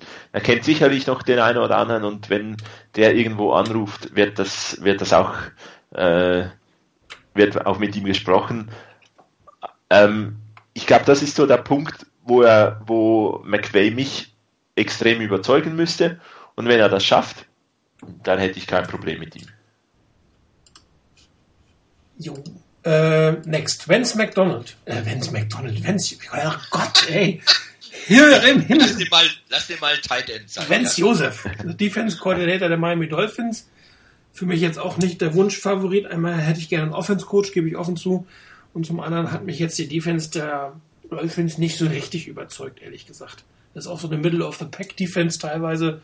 Ähm, ich habe es gerade gesehen. Ähm, drittschlechtestes Team gegen den Lauf, viertschlechtestes Team Passyards erlaubt und bei den anderen in der Mitte. Ähm, also wirklich überzeugt hat mich das nicht. Ich weiß nicht, ob man da so ein bisschen den Adam Gaze-Effekt jetzt nach, irgendwie übertragen möchte. Aber das ist nun mal ein Offense-Coach und äh, auch die Offense, der Finz hat alles andere überzeugt. Also ähm, abgesehen davon, dass ich gerne einen Offense-Coach hätte, ähm, überzeugt mich auch die Leistung jetzt nicht unbedingt, dass er Head-Coach werden müsste. Ja, ich gar nicht viel mehr dazu sagen, ist für mich im Prinzip dasselbe. Er ist jetzt nicht derjenige, auf den ich jetzt total abfahren würde. Ähm, er ist zwar bei einigen wohl auch so ein bisschen im Gespräch, bei den Broncos und bei den Chargers, aber die Chargers scheinen zum Beispiel ihrerseits sowieso, wenn ich so gucke, wer der Kandidat ist, sowieso ganz stark Richtung Defense zu gucken für ihren neuen Head Coach. Also ich muss ihn jetzt nicht unbedingt haben. Dem füge ich gar nichts mehr zu. Gut, dann kommt der Kandidat auf der Liste, den ich am letzten Platz setzen würde, Tom Cable, ähm, derzeit Offense Line, Assistant Head Coach des Seattle Seahawks. Ähm, wir hatten zwar gesprochen, gute Organisation, aber ähm, also er hat mir als Raiders Head Coach überhaupt nicht gefallen. hat sonst auch mehr nur Offense Line, war Coordinator am College. also das ist, der sagt mir jetzt überhaupt nichts und das ist auch wirklich so oldschool. Also das ist wirklich alte NFL, auch wenn er nur fünf Jahre älter ist als ich, äh, ungefähr. Rainer, wann bist du geboren? Ähm, 65. Ja, das ist, ein, das ist ein Jahr älter als du. Also trotzdem ist er Old NFL, wenn man es genau nimmt. Sorry jetzt. So, ich kann damit leben. Mhm. Äh, das wäre also etwas, was ich ehrlich gesagt, also das wäre von allen genannten Kandidaten mein, mein letzte, mein äh, Platz, Platz 8 oder was immer das jetzt ist. Also den möchte ich wirklich nicht. Ja, bei mir wäre eigentlich von, von sieben oder acht Kandidaten eher auf Platz neun. also, nee, ich will den ganz ehrlich nicht haben. Ähm, es gab jetzt wohl auch in letzter Zeit, habe ich irgendwo am Rande was gelesen, aber ich bin nicht dazu gekommen, das nochmal genauer nachzugucken. Äh, genau, da gab es 2009 gab es schon mal einen Vorwurf, dass er irgendwie einen Assistant Coach geschlagen hat ins Gesicht und ihm den Kiefer gebrochen hat. Ähm, ja, da war nochmal Physical Abuse against two ex-wives and an ex-girlfriend und äh, ja, later settled und sowas. Mhm. Ja, ich weiß auch nicht. Also das ist das eine und das andere ist, dass er einfach so eher so, wie du es richtig gesagt hast, eher so ein bisschen für Oldschool-mäßig was steht und ich war auch nicht so begeistert von ihm, wie er bei den Raiders war. Er war offensive, er war ähm, Head Coach, er hat Head Coach Erfahrung, das ist vielleicht auch nicht schlecht. Auf der anderen Seite ähm, nur mal Head Coach gewesen zu sein nach dem Motto, jetzt haben wir einen, der mal Head Coach war, das will ich auch nicht unbedingt. Der muss dann auch halbwegs vernünftig was gemacht haben. Und es gab vielleicht schlechtere Head Coaches in der Geschichte der Raiders, aber ich muss ihn nicht haben. Nee, muss definitiv nicht sein. das war kurz. Gut. Äh, Sean McDermott, heute noch dazugekommen, aktuell Defense Coordinator der, der Carolina Panthers. Er ist gestern schon dazugekommen. Gestern, Entschuldigung. Ja, ich hatte irgendwo gestern spät abends noch mal was gelesen davon, dass der wohl auch im, im Spiel ist und das ein Interview geben soll mit ihm. Ähm, ja, ist mit 42 Jahren immer noch ähm, relativ junger äh, Coach, wenn man die anderen natürlich anguckt, McVay oder Shanahan ist eigentlich auch schon wieder fast ein alter Hase. Ist jetzt ewig, war ewig bei den, bei den Eagles. Ich glaube, der war elf Jahre oder elf oder zwölf Jahre bei den Eagles mit allen möglichen Funktionen. Ähm, Defensive Coordinator am Schluss und bei den Panthers halt seit 2011. Und ich meine, er hat über, über die Zeit hinweg grundsätzlich sehr gute Arbeit geleistet bei den Panthers. Die Defense war immer wieder sehr gut mit dabei. Die letzte Saison fand ich jetzt nicht so prickelnd. Ähm, aber da gab es halt auch diverse andere Probleme. Ich glaube, da gab es bei den Panthers in allen Mannschaftsteilen äh, Probleme. Und da hat nur Kükli gefehlt. Ja, das, ja gut, der, der, war ja aber auch am Anfang auch mindestens ja. mit dabei.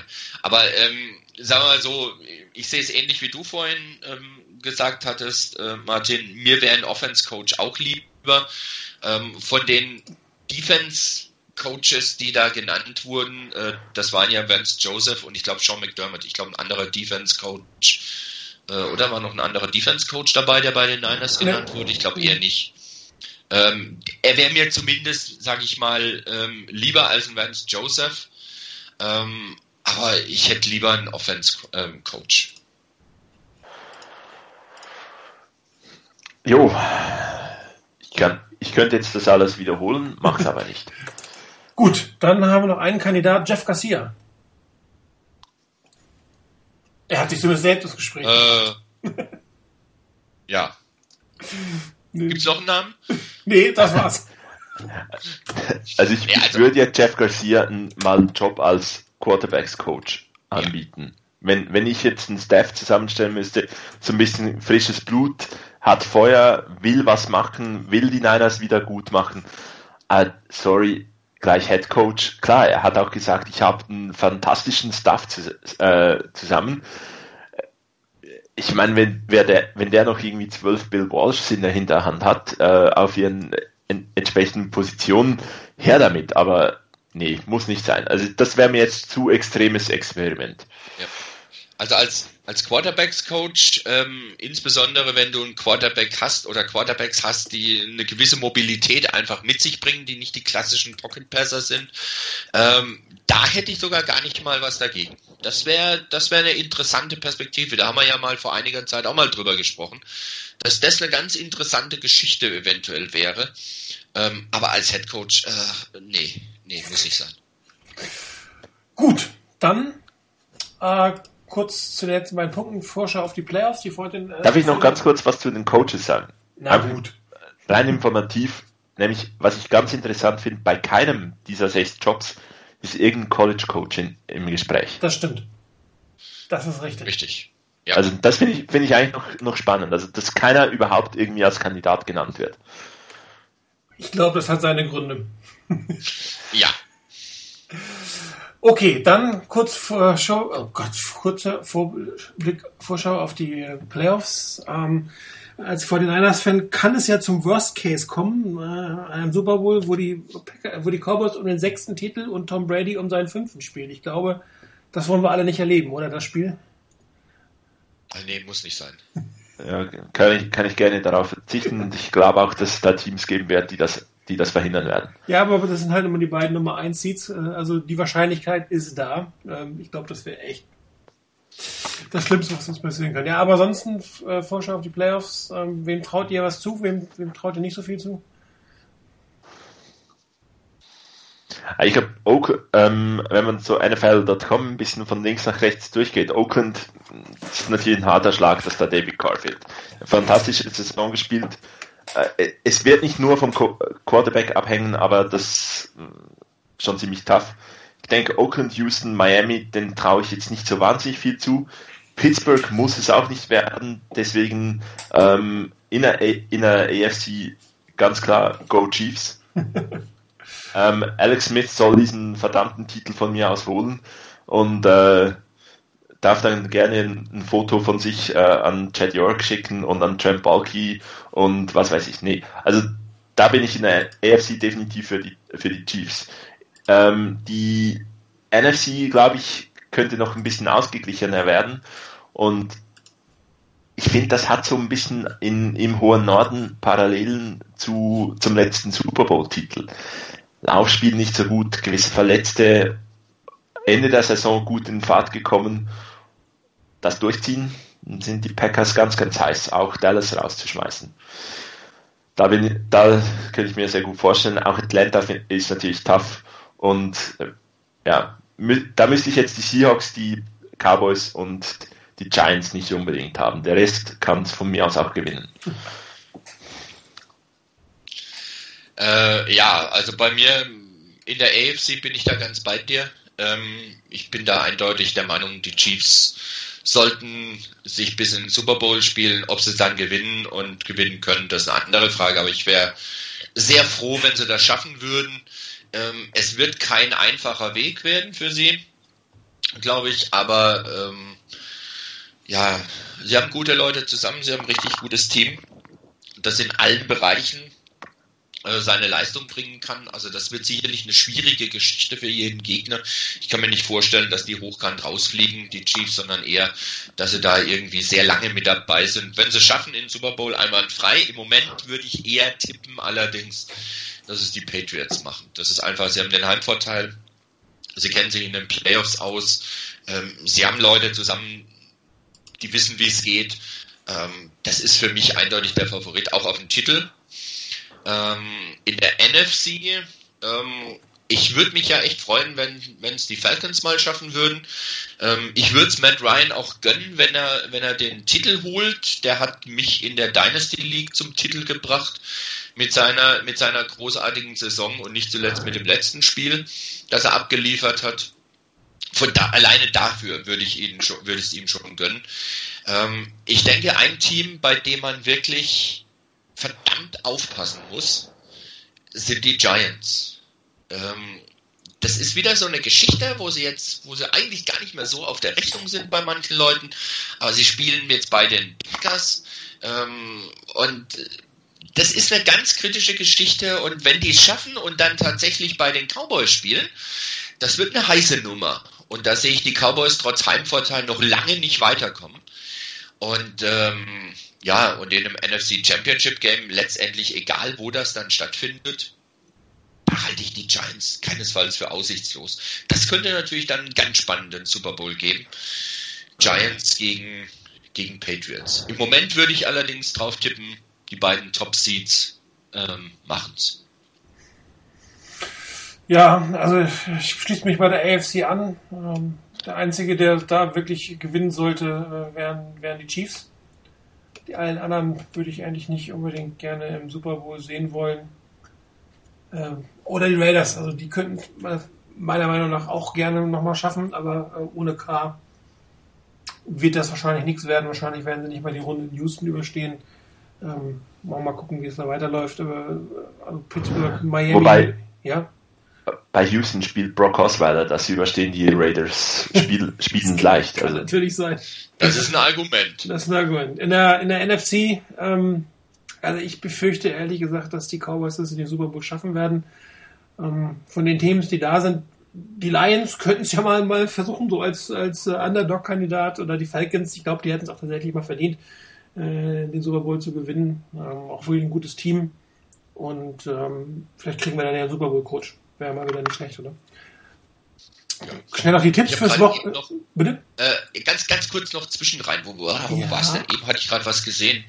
Ähm, habe ich gedacht, das sollte man noch erwähnen. Wo ist er denn? Ach ja, Grant Cohn Komm, hat sich mhm, geäußert. wollte ich auch gerade sagen. Den habe ich auch äh, gerade. zu, zu Panthers Assistant General Manager Brandon Bean und er hat ihn genannt äh, 49ers to interview Panthers Assistant General Manager Brandon Bean, also known as Trent Balky 2.0. ja, ne? So viel dazu. Das wollte ich wenigstens noch loswerden. Du brauchst keinen Hustenanfall. Genau. Okay. ja, nee, das, das, das muss nicht sein.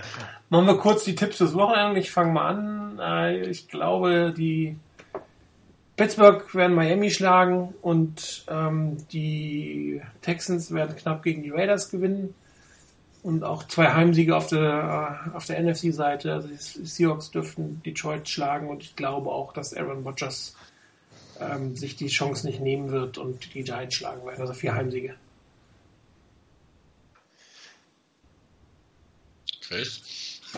Oh, Ja, ich habe vorhin schon gesagt, Brock Osweiler spielt für Houston, das heißt, die, die Raiders gewinnen das. Äh, also keine vier Heimsiege.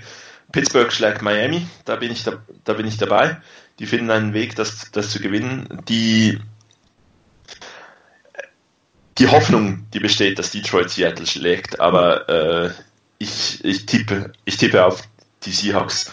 Und äh, ja, für mich ist es ein bisschen äh, die, die Packers sind so ein bisschen mein zweites Team. Ich weiß, es geht irgendwie mit der Vergangenheit mit den Niners überhaupt nicht, aber ähm, ganz klar, Aaron Rodgers schlägt die Giants.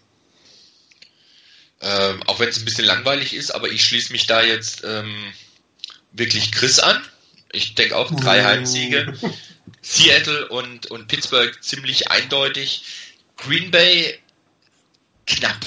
Ich traue es ihnen zu. Ich hätte auch wirklich nichts dagegen. Die wären mir auch lieber als die Giants grundsätzlich. Ah, ich halte die Giants für gefährlich. Das ist keine, keine ausgemachte Sache. Bin sehr, sehr gespannt auf das Spiel. Und was Houston gegen Oakland angeht, ähm, ja, genau das Thema Osweiler. Oder generell Quarterback. Also, ich denke, die, die ähm, Raiders haben eine Chance und ich würde es ihnen gönnen, wirklich eine Runde wenigstens weiterzukommen, obwohl ihr Starting Quarterback verletzt ist. Jo, dann haben wir fast zwei Stunden heute geschafft. Ähm, uns Ausgleich, dass wir letzte Woche nicht gemacht haben und wahrscheinlich auch nächste Woche keine Sendung machen werden. Hängt natürlich davon ab, was sich bei den 49ers ergibt. Also sobald es sich lohnt, eine Sendung zu machen, sprich ein General Manager und oder ein Coach Stars, werden wir eine neue Sendung rechtzeitig ankündigen.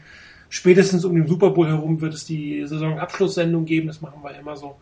Ähm, aber ich glaube, dass bis dahin auch die, die, die wichtigsten, wichtigsten beiden. Na gut, kann natürlich sein, dass die, der, die wichtigste Posten erst nach dem Super Bowl. Das müssten wir dann mal sehen, je nachdem, wie die Vorteile das haben wollen. Ähm, also wenn nichts passiert aus Coaches und Head Coaches, dann hören wir uns so um die Super Bowl herum. Ansonsten bis dahin mittendrin. Ich wünsche euch ein schönes äh, Wildcard-Wochenende. Viel Spaß bei den Playoffs. Und äh, euch beiden danke fürs Dabeisein heute. Bis zum nächsten Mal. Ciao.